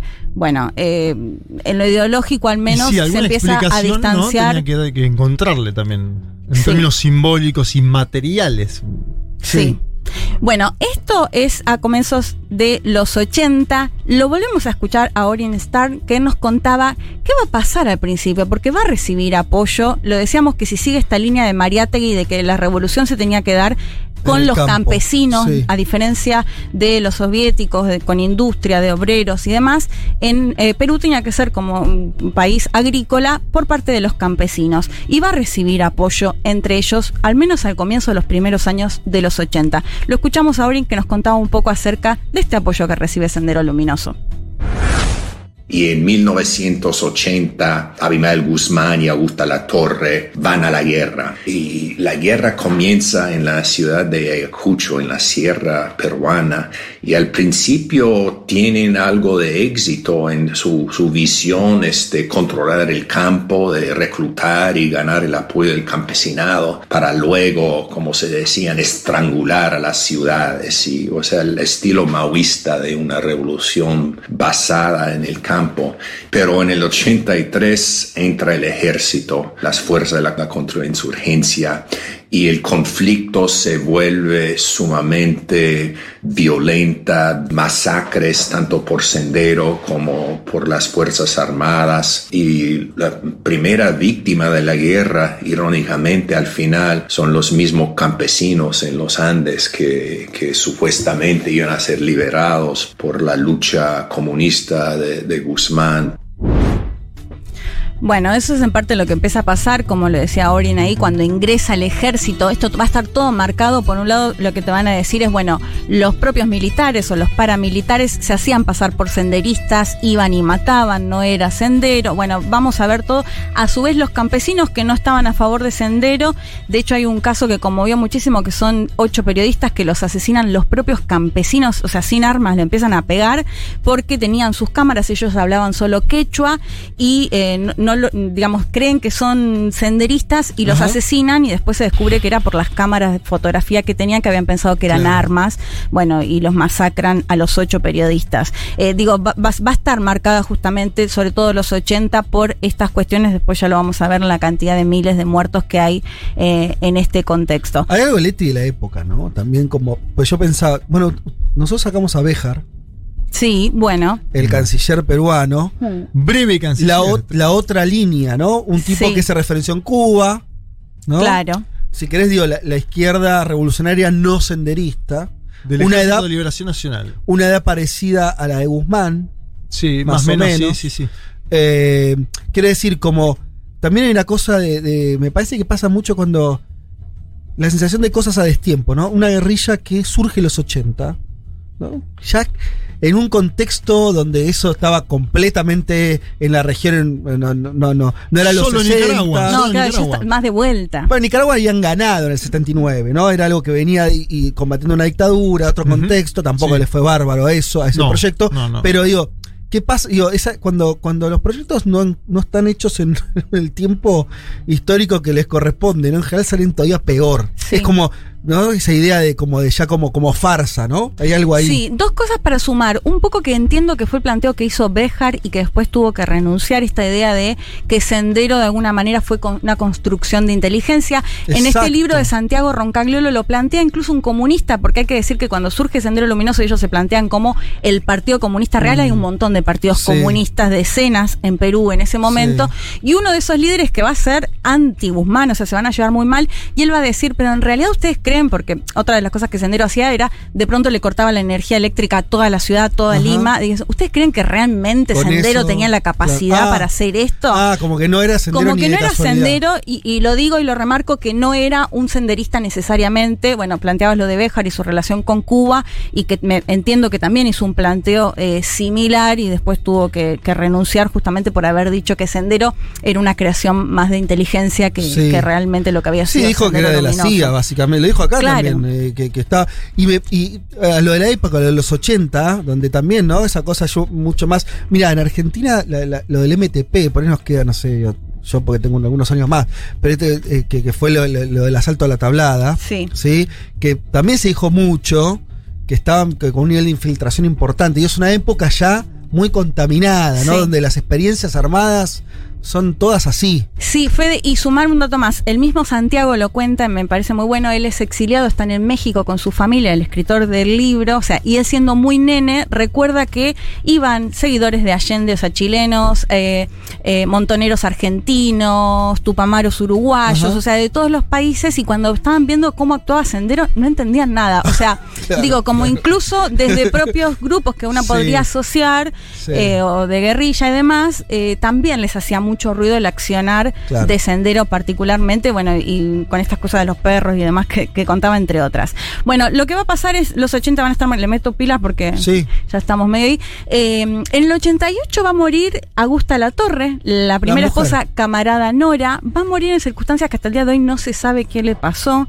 A él La- le decían Gonzalo, creo. a él le decían presidente Gonzalo. Eso, él se hacía llamar presidente presidente, Gonzalo. Gonzalo. Me gusta me lo recordaste. nick. Habían tenido otro, otro nombre, los publican en una revista, se cambian y ella Ajá. pasa a ser camarada Nora y el presidente Gonzalo se hacía llamar así. De hecho, después vamos a ver, van a descubrir eh, cuadros y demás donde. de- bueno, no, lo voy a dejar para después porque quería contar lo de la cuarta espada. Bueno, la cuestión es que Augusta La Torre muere, lo que ellos dicen es que tenía que ver con una cuestión, una afección cardíaca, una cuestión así, pero va a quedar la sospecha de si fue asesinada, porque nunca se supo ni se encontró el cuerpo y eh, descubren que esto pasó porque una, encuentran un video posterior donde se ve el velorio que le hacen a ella. ¿Qué había pasado hasta ese momento? Habían ya, Perdón, eh, la sospecha es porque. Elena Iparaguirre, el que es la, velorio que- la actual esposa, Sí. era la tercera en la línea sucesoria. Cuando Ajá. ella muere, eh, ella va a pasar a ser la Claro. segunda y la compañera también de Abimael Guzmán de pareja, Sí, digamos. sí. Entonces va a estar en torno a Elena y a Guzmán si tuvieron algo que ver o no con la muerte de Augusta La Torre. De Pero hecho, siempre se va a también, plantear. ¿qué- qué ibas no, de que por el velorio por el video se enteran del velorio. Ahora lo voy a contar con la captura. Ahora lo cuento más en detalle. Eh, bueno, según Santiago Roncagliolo, en, eh, Guzmán man- sigue manteniendo mucho vínculo después con la torre, con el padre. Entonces eso le quita un poco quizás la idea de que Guzmán haya tenido que ver con, Sí. con la muerte y, y sí que haya tenido que ver con una cuestión más de salud. Para finalizar, finalizando ya escuchamos a Orin el último audio que nos contaba porque además de hacerse llamar presidente Gonzalo, él se consideraba la cuarta espada. Vamos a ver de qué se trata esto, lo escuchamos. Abimael Guzmán llega a verse no solamente como el líder de una insurgencia armada en el Perú, sino, y esto es algo alucinatorio, se veía como el líder del movimiento comunista a nivel global. Sus seguidores comienzan a llamarlo la cuarta espada del, marxismo, él después de Marx, Lenin y Mao. Entonces la, la visión de Guzmán es que Deng Xiaoping y en China, con las reformas neocapitalistas después de la muerte de Mao, han traicionado a la tradición marxista, a la, a la verdadera visión ideológica de Mao y se han vuelto capitalistas. Y por otro lado, en los 80 en la Unión Soviética está perestroika y Guzmán también cree que los soviéticos ya no son comunistas de verdad. Él comienza a verse como el, el gran portador de la bandera comunista. Bueno. No, esta vez un montonazo. Eh, Es o sea, un- para Marx, eh, Lenin, Lenin claro, y Mao. hasta ahí todo bien. Y la cuarta espada, Abimael Guzmán. eh, Abimael Guzmán. Autoestima, sí. Dame un poquito. Para hacer cosas grandes tenés que creértela un poco. El tema es. El tema es cua- cuan- sí, o tenés sea. que hacer las cosas grandes. No, además otra cosa que, Sí. perdón, que decía Aurin, ni siquiera llegó a gobernar. O sea, No, si bien eso. en algún momento tuvo un 40, se calcula un 40% de apoyo, que tuvo control sobre gran parte de la sierra y demás. Marx tampoco, No ¿no? llegó- Pero fue Marx. No, pero, fue Claro, no, bueno. pero, pero es verdad, si vos haces, eh, si tenés que poner un- una cuarta espada, no sé, tenés a Fidel, Claro. eh, por, por poner, eh, no, vos tenés eh, algo que decir, bueno, después de Mao como gran líder comunista a nivel global en los 80, en la época que le tocó a Abimael Guzmán. bueno, tenés Fidel, hizo una revolución exitosa, Claro. gobernaba, está bien, un país chico, por ahí no, Sí, sí, uno, pero no. sería difícil ponerlo a ese nivel, pero algo, lo que vos decís, algo había ganado. Ahora Guzmán.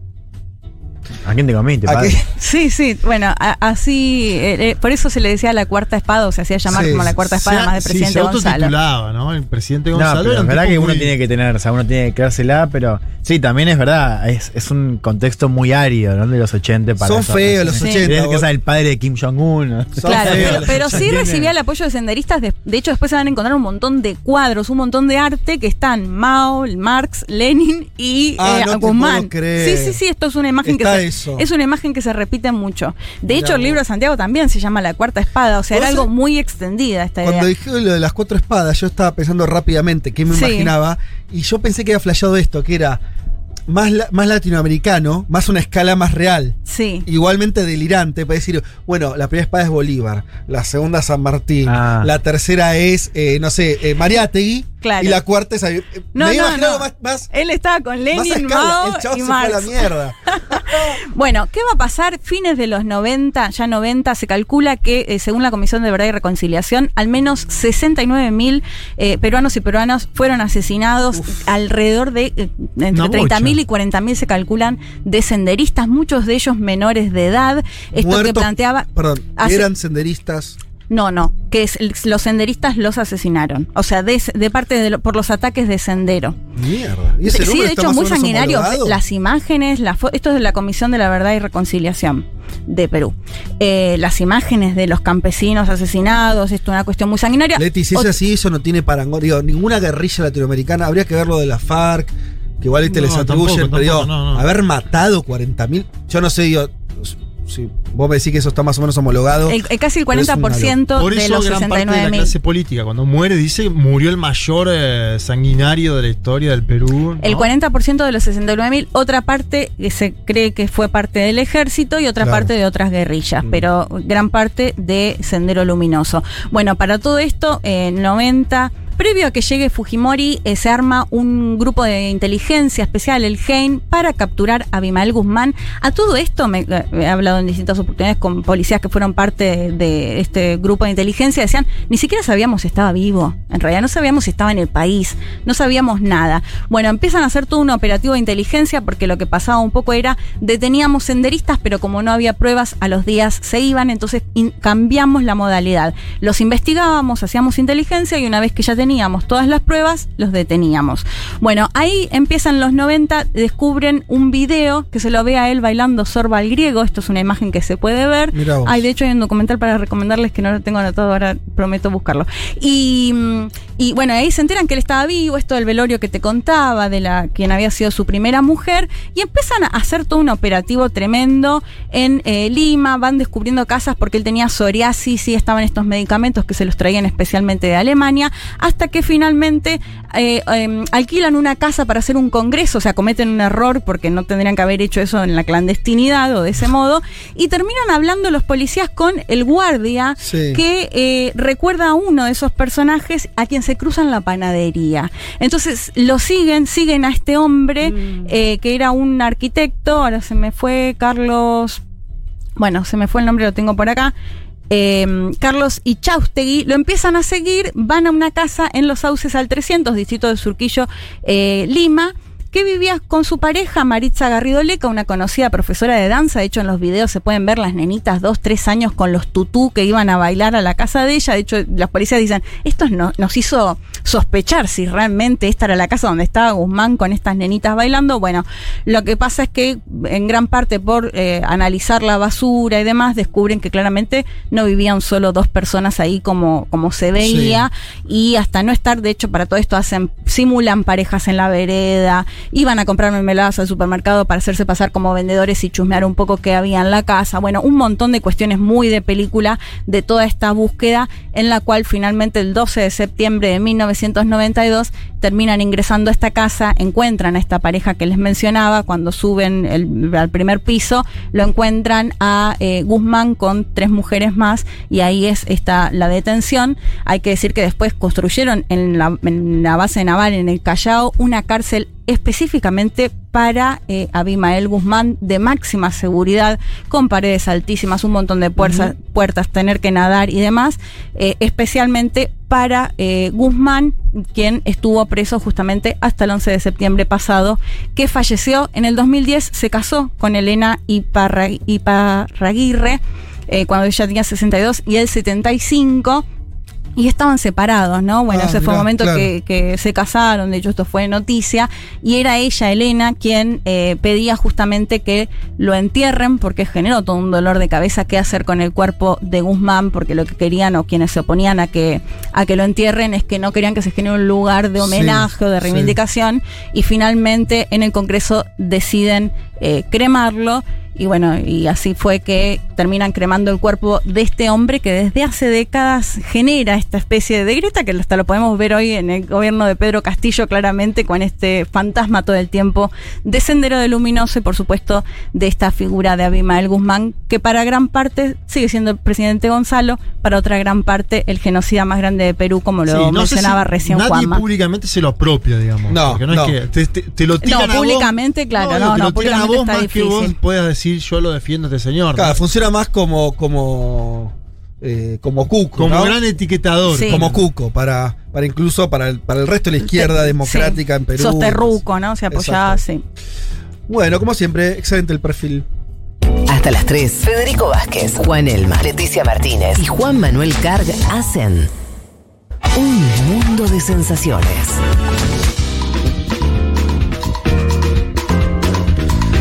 Bueno, bien, y acá tenemos eh, a Ricardo Zarratea, A que ver. dice, Gonzalo, tú no has ganado nada, saludos desde Paraguay, socio desde el año pasado, Es una frase famosa de José Luis Félix Chilaverla. Tú no has ganado nada, por eso manda de Paraguay el saludo. socio desde el año pasado y tercer mejor oyente. No entiendo eh, si es como lo de las espadas. Claro, él se creyó el ¿No? tercer- la tercera espada. Vamos a escuchar a algunos oyentes. Hola chiques, Eh, los escucho desde el sur de Santa Fe, eh, hace ya unos tres años seguro. Y bueno, nada, feliz cumpleaños, gracias por acompañarnos. durante todo este tiempo. Eh, gracias por apasionarnos por la política internacional. Eh, y bueno, obviamente es uno de mis programas favoritos eh, y uno de los motivos por los cuales soy socia de la comunidad Futurock. Abrazo grande y por muchos años más. Bien, bueno, sigamos, sigamos, hay más. Dale. tiremos. Hola a todos, eh, soy Matías de Córdoba. Eh, la verdad que en mis domingos no son domingos y no estoy escuchando Un Mundo de Sensaciones mientras cocino, mientras se hace la comida. Así que le mando un abrazo grande desde Córdoba y por muchos años más. Abrazo, Gracias. Matías.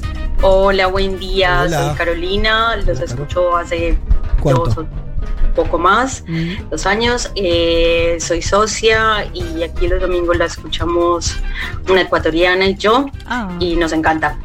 Por cierto, mi admiración Colombiana eterna a Juan. No. Me parece un muy, muy, muy genio. Me parece ¿Cuál, muy Juan? genio en lo que hace. ¿Alguien y- tienes Juan Elman? y ¿Cuál está muy chiquito. Los quiero mucho. Un abrazote y felicidades. Juan, ¿qué tenés para decir? Nada. Bien, sigamos. Gracias. Grande, chiques, sensacioneres. Feliz cumple. Acá Jonathan el Turco escuchándolos desde Berlín Bien. e informándome sobre la política alemana con ustedes. Ah. Increíble. Bueno, Qué los extraño escucho, todo. los empecé a escuchar hace tres años y medio en Bielorrusia, en Minsk. ¡Wow! y acá seguimos, fieles, fieles. Bueno, el mejor programa, lejos. Oh. Increíble. Es muy de, eh, bueno, abrazo grande, se los quiere. Te abrazamos, te abrazamos. Eh, somos muy de acompañar eh, a. Travesías. Sí. Me como, eh, encanta. gente que está. Porque no todos están sentados afuera. También acompañamos de roteros. migrando. De hecho, mira, me hiciste acordar, Caro y ese, la pareja que se propuso casamiento Sí, acá, me escribió. Caro hace poquito, que ya están viviendo en Estados Unidos, pensé que ibas a están en que Los. Ángeles. No, Ya no. están en Los Ángeles. Dice, no saben lo que me sirvió escuchar, nos sirvió porque lo escuchaban juntos, el programa, aprendimos un montón, que están re bien allá, Bueno, nos siguen Pero qué escuchando. bueno. Eh, tengo mensaje que voy a leer de em, Pachi, que es la mamá de Pablo 30, que también nos escucha. Una ella. grande, Pachi. Sí. em, ¿Qué te pone? no, felices cuatro añitos para un mundo de sensaciones. Abrazos desde Mar del Plata. Eh, un saludito para vos. Ah, feliz cumpleaños Futurock, acá el Quita desde Lila. Un abrazo grande, loco, los escucho desde el principio y bueno, felicitaciones por el nivel periodístico y sobre todo por ser buena gente. Bueno. si Ah, alguna bueno. vez vienen a Lil, hay lugar. Abrazo.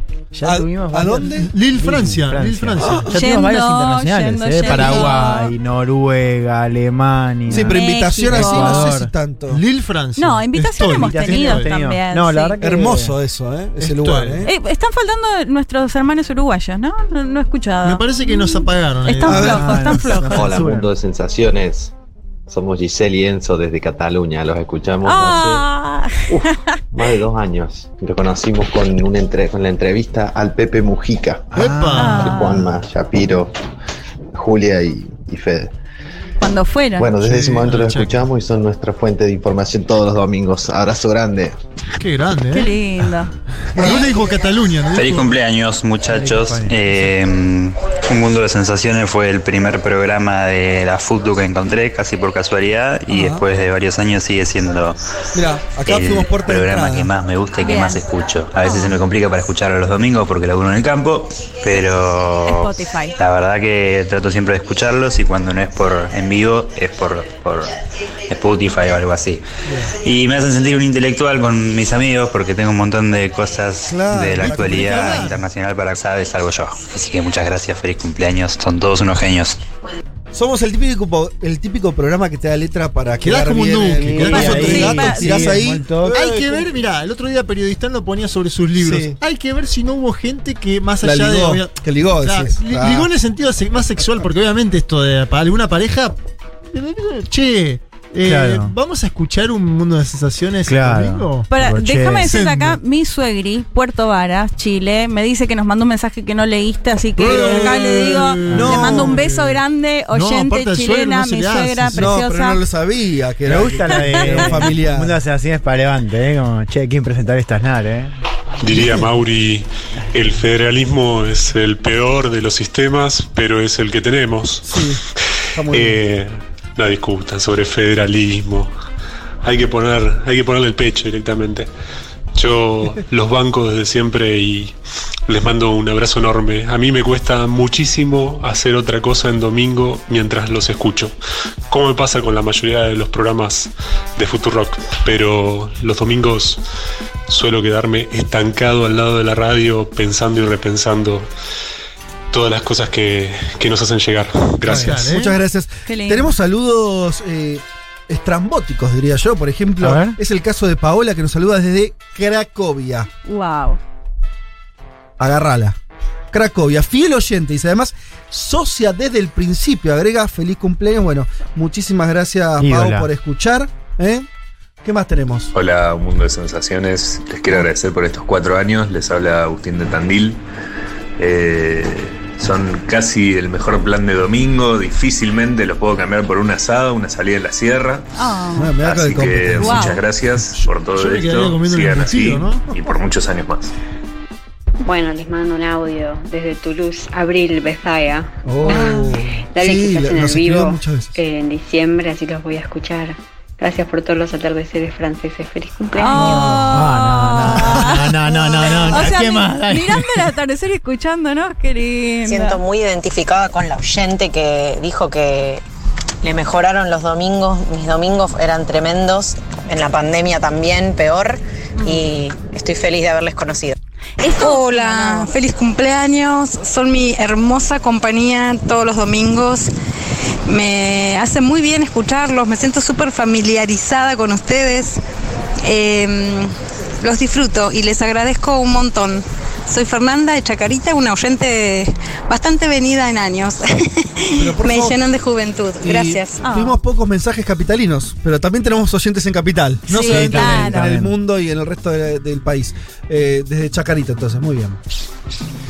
Hola amigos, Hola. Eh, Pajaritos. soy Wally, les hablo desde Uruguay, Ah, bien. una localidad costera. Eh, bueno, combino la escucha de del programa de ustedes con mis caminatas por la playa. Este, me gusta mucho la política en general y la internacional en particular. Así que, digamos, los tomé como mi programa de cabecera. Este, mi familia es una mezcla de argentinos y uruguayos, por lo que podemos decir que somos rioplatenses. Y bueno, conozco mucho, muy bien Argentina. eh, y obviamente me interesa mucho todo lo que pasa por allí. Entre otras cosas porque tengo un hijo argentino, tengo hermanas argentinas, tengo primos, tíos argentinos. Y bueno, les envío un gran saludo. Bueno, un saludo para vos. Qué bueno también desde Uruguay. Nos saludan también desde Colombia. Esto lo hace Jason Hernández, quien manda también especiales felicitaciones a Leticia Martínez por sus Ah, perfiles. Gracias. Hola chiques, feliz aniversario, le mandamos un beso grande. Gracias. Los escuchamos desde la época de Julia y Shapiro con la entrevista de Pepe Mujica y desde desde ese momento no frenamos. Justo Bueno, en ese momento nos estábamos Sí. yendo Sí. de viaje para viajar un poco y conocer distintas culturas de Europa y lo hemos escuchado desde Inglaterra, Oh, el sur de me Francia. Yo te voy a decir una cosa de que está pasando acá, que me estoy dando cuenta hoy. A Y ver. ahora desde Cataluña. Ahora es de de Cataluña. Cataluña. Ah, otro en Cataluña. Eh, Y no de España. nosotros mejoramos planes que ya están buenísimos también. O sea, los oyentes, hay muchísimos oyentes la pasan mucho mejor que nosotros haciendo el programa porque Sí. escuchan el programa Claramente. en una playa, Sí. en una montaña, caminando por no sé qué país este, europeo. Eh, ya quisiera yo tener esa experiencia. ¿Vos quisieras escuchar algún programa? El que sea, El pero digo, como sea. esa porque estamos completando Mm. eh, planes que ya están muy bien. Sí. Eso es lindo. Sí. No sé, Hola, un poco de envidia feliz también. cumpleaños. Dale. Soy del sur de Santa Fe, específicamente Villa Constitución, Ajá. cómo nos escucha el sur de Santa lugar Fe. de los carpinchos y del villazo. Una masa de radio. Hace un año la conocí Qué bueno. y bueno, como estudiante de historia, me la vuela. Un beso a Me la abuela, me abuela. encantó. Muy me bien, la abuela. Genios de Futurock, ¿cómo le va? En Norberto y Ana de Río Cuarto que empezamos a escucharlo en pandemia. Eh, gracias a una propaganda en, ahí en, en el en la radio. Así que los domingos es un clásico Oh. escucharlos a ustedes eh, y comer pasta. Es como viajar a los 80 y ver Feliz Domingo y comer pastas. Ah, qué época. Hola, mi nombre es Ana María, soy socia desde Costa Rica. Les escucho Wow. Casi que todos los domingos. Les agradezco por todo su trabajo eh, y me encantan las columnas de Leti. Ay, Pura vida. gracias. Bueno, Pura che, vida. Pura sí, vida. siguen cayendo los mensajes, pero en medio que no tenemos más tiempo, ya son. eh, Ay, los escucharía todo el día, son tan vamos a decir esto, vamos, vamos a prometer que nosotros por lo menos lo vamos a escuchar, los que nos quedaron afuera.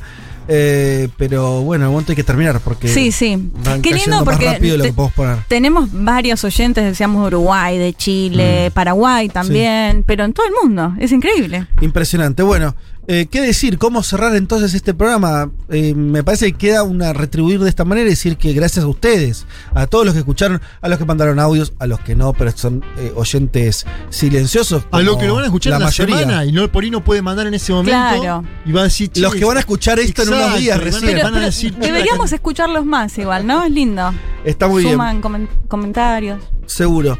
Eh, de parte nuestra, entonces vamos a, a redoblar el compromiso, por lo menos decirles que vamos a seguir estando acá. Y algo vamos a hacer.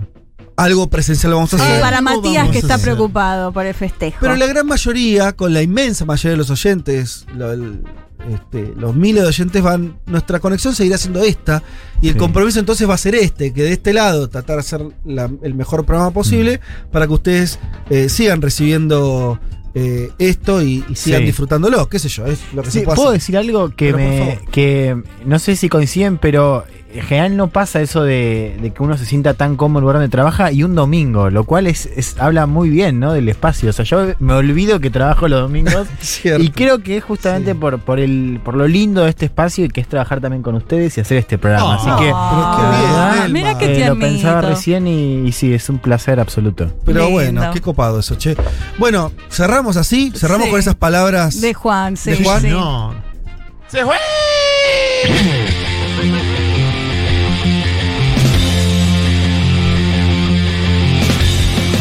Eh, señoras y señores, eh, muchas tardes y buenas gracias. Bueno, de parte nuestra entonces cerramos esta emisión especial de los cuatro años de un mundo de sensaciones. Agradecemos en principio la puesta en el aire de Marcelo Arese que volvió eh, después de un par de semanas a, a la operación. Muchas gracias también a la producción siempre ahí este, Constante. al pie del cañón. Firme. Sí. Al pie del cañón de Natalia Espósito, eh, a esta mesa, a esta picada, Esta ya se ha ido. Esta- hemos sabido comer la picada mientras hacemos el programa. Un desafío. Yo me atraganté Bueno, un momento, pero más allá con de un eso, quesito, pero bastante pasó, digno porque pasó piola. Sí, pasó porque fue el, el único incidente de una picada que casi Y desapareció. algo sobró un poquitito, ¿no? Para alguno. Eh, poquito. algo, algo, el chiquito. Algo ahí. Bien, nos reencontramos nosotros el domingo que viene a las 12 del mediodía. Tengan un buen fin de semana. Los queremos muchísimo a cada uno de nuestros oyentes. Gracias por los mensajes, de verdad. Sí, Gracias de corazón, serio, De por corazón. todos los saludos. Eh, será entonces hasta dentro de una semana. Chao.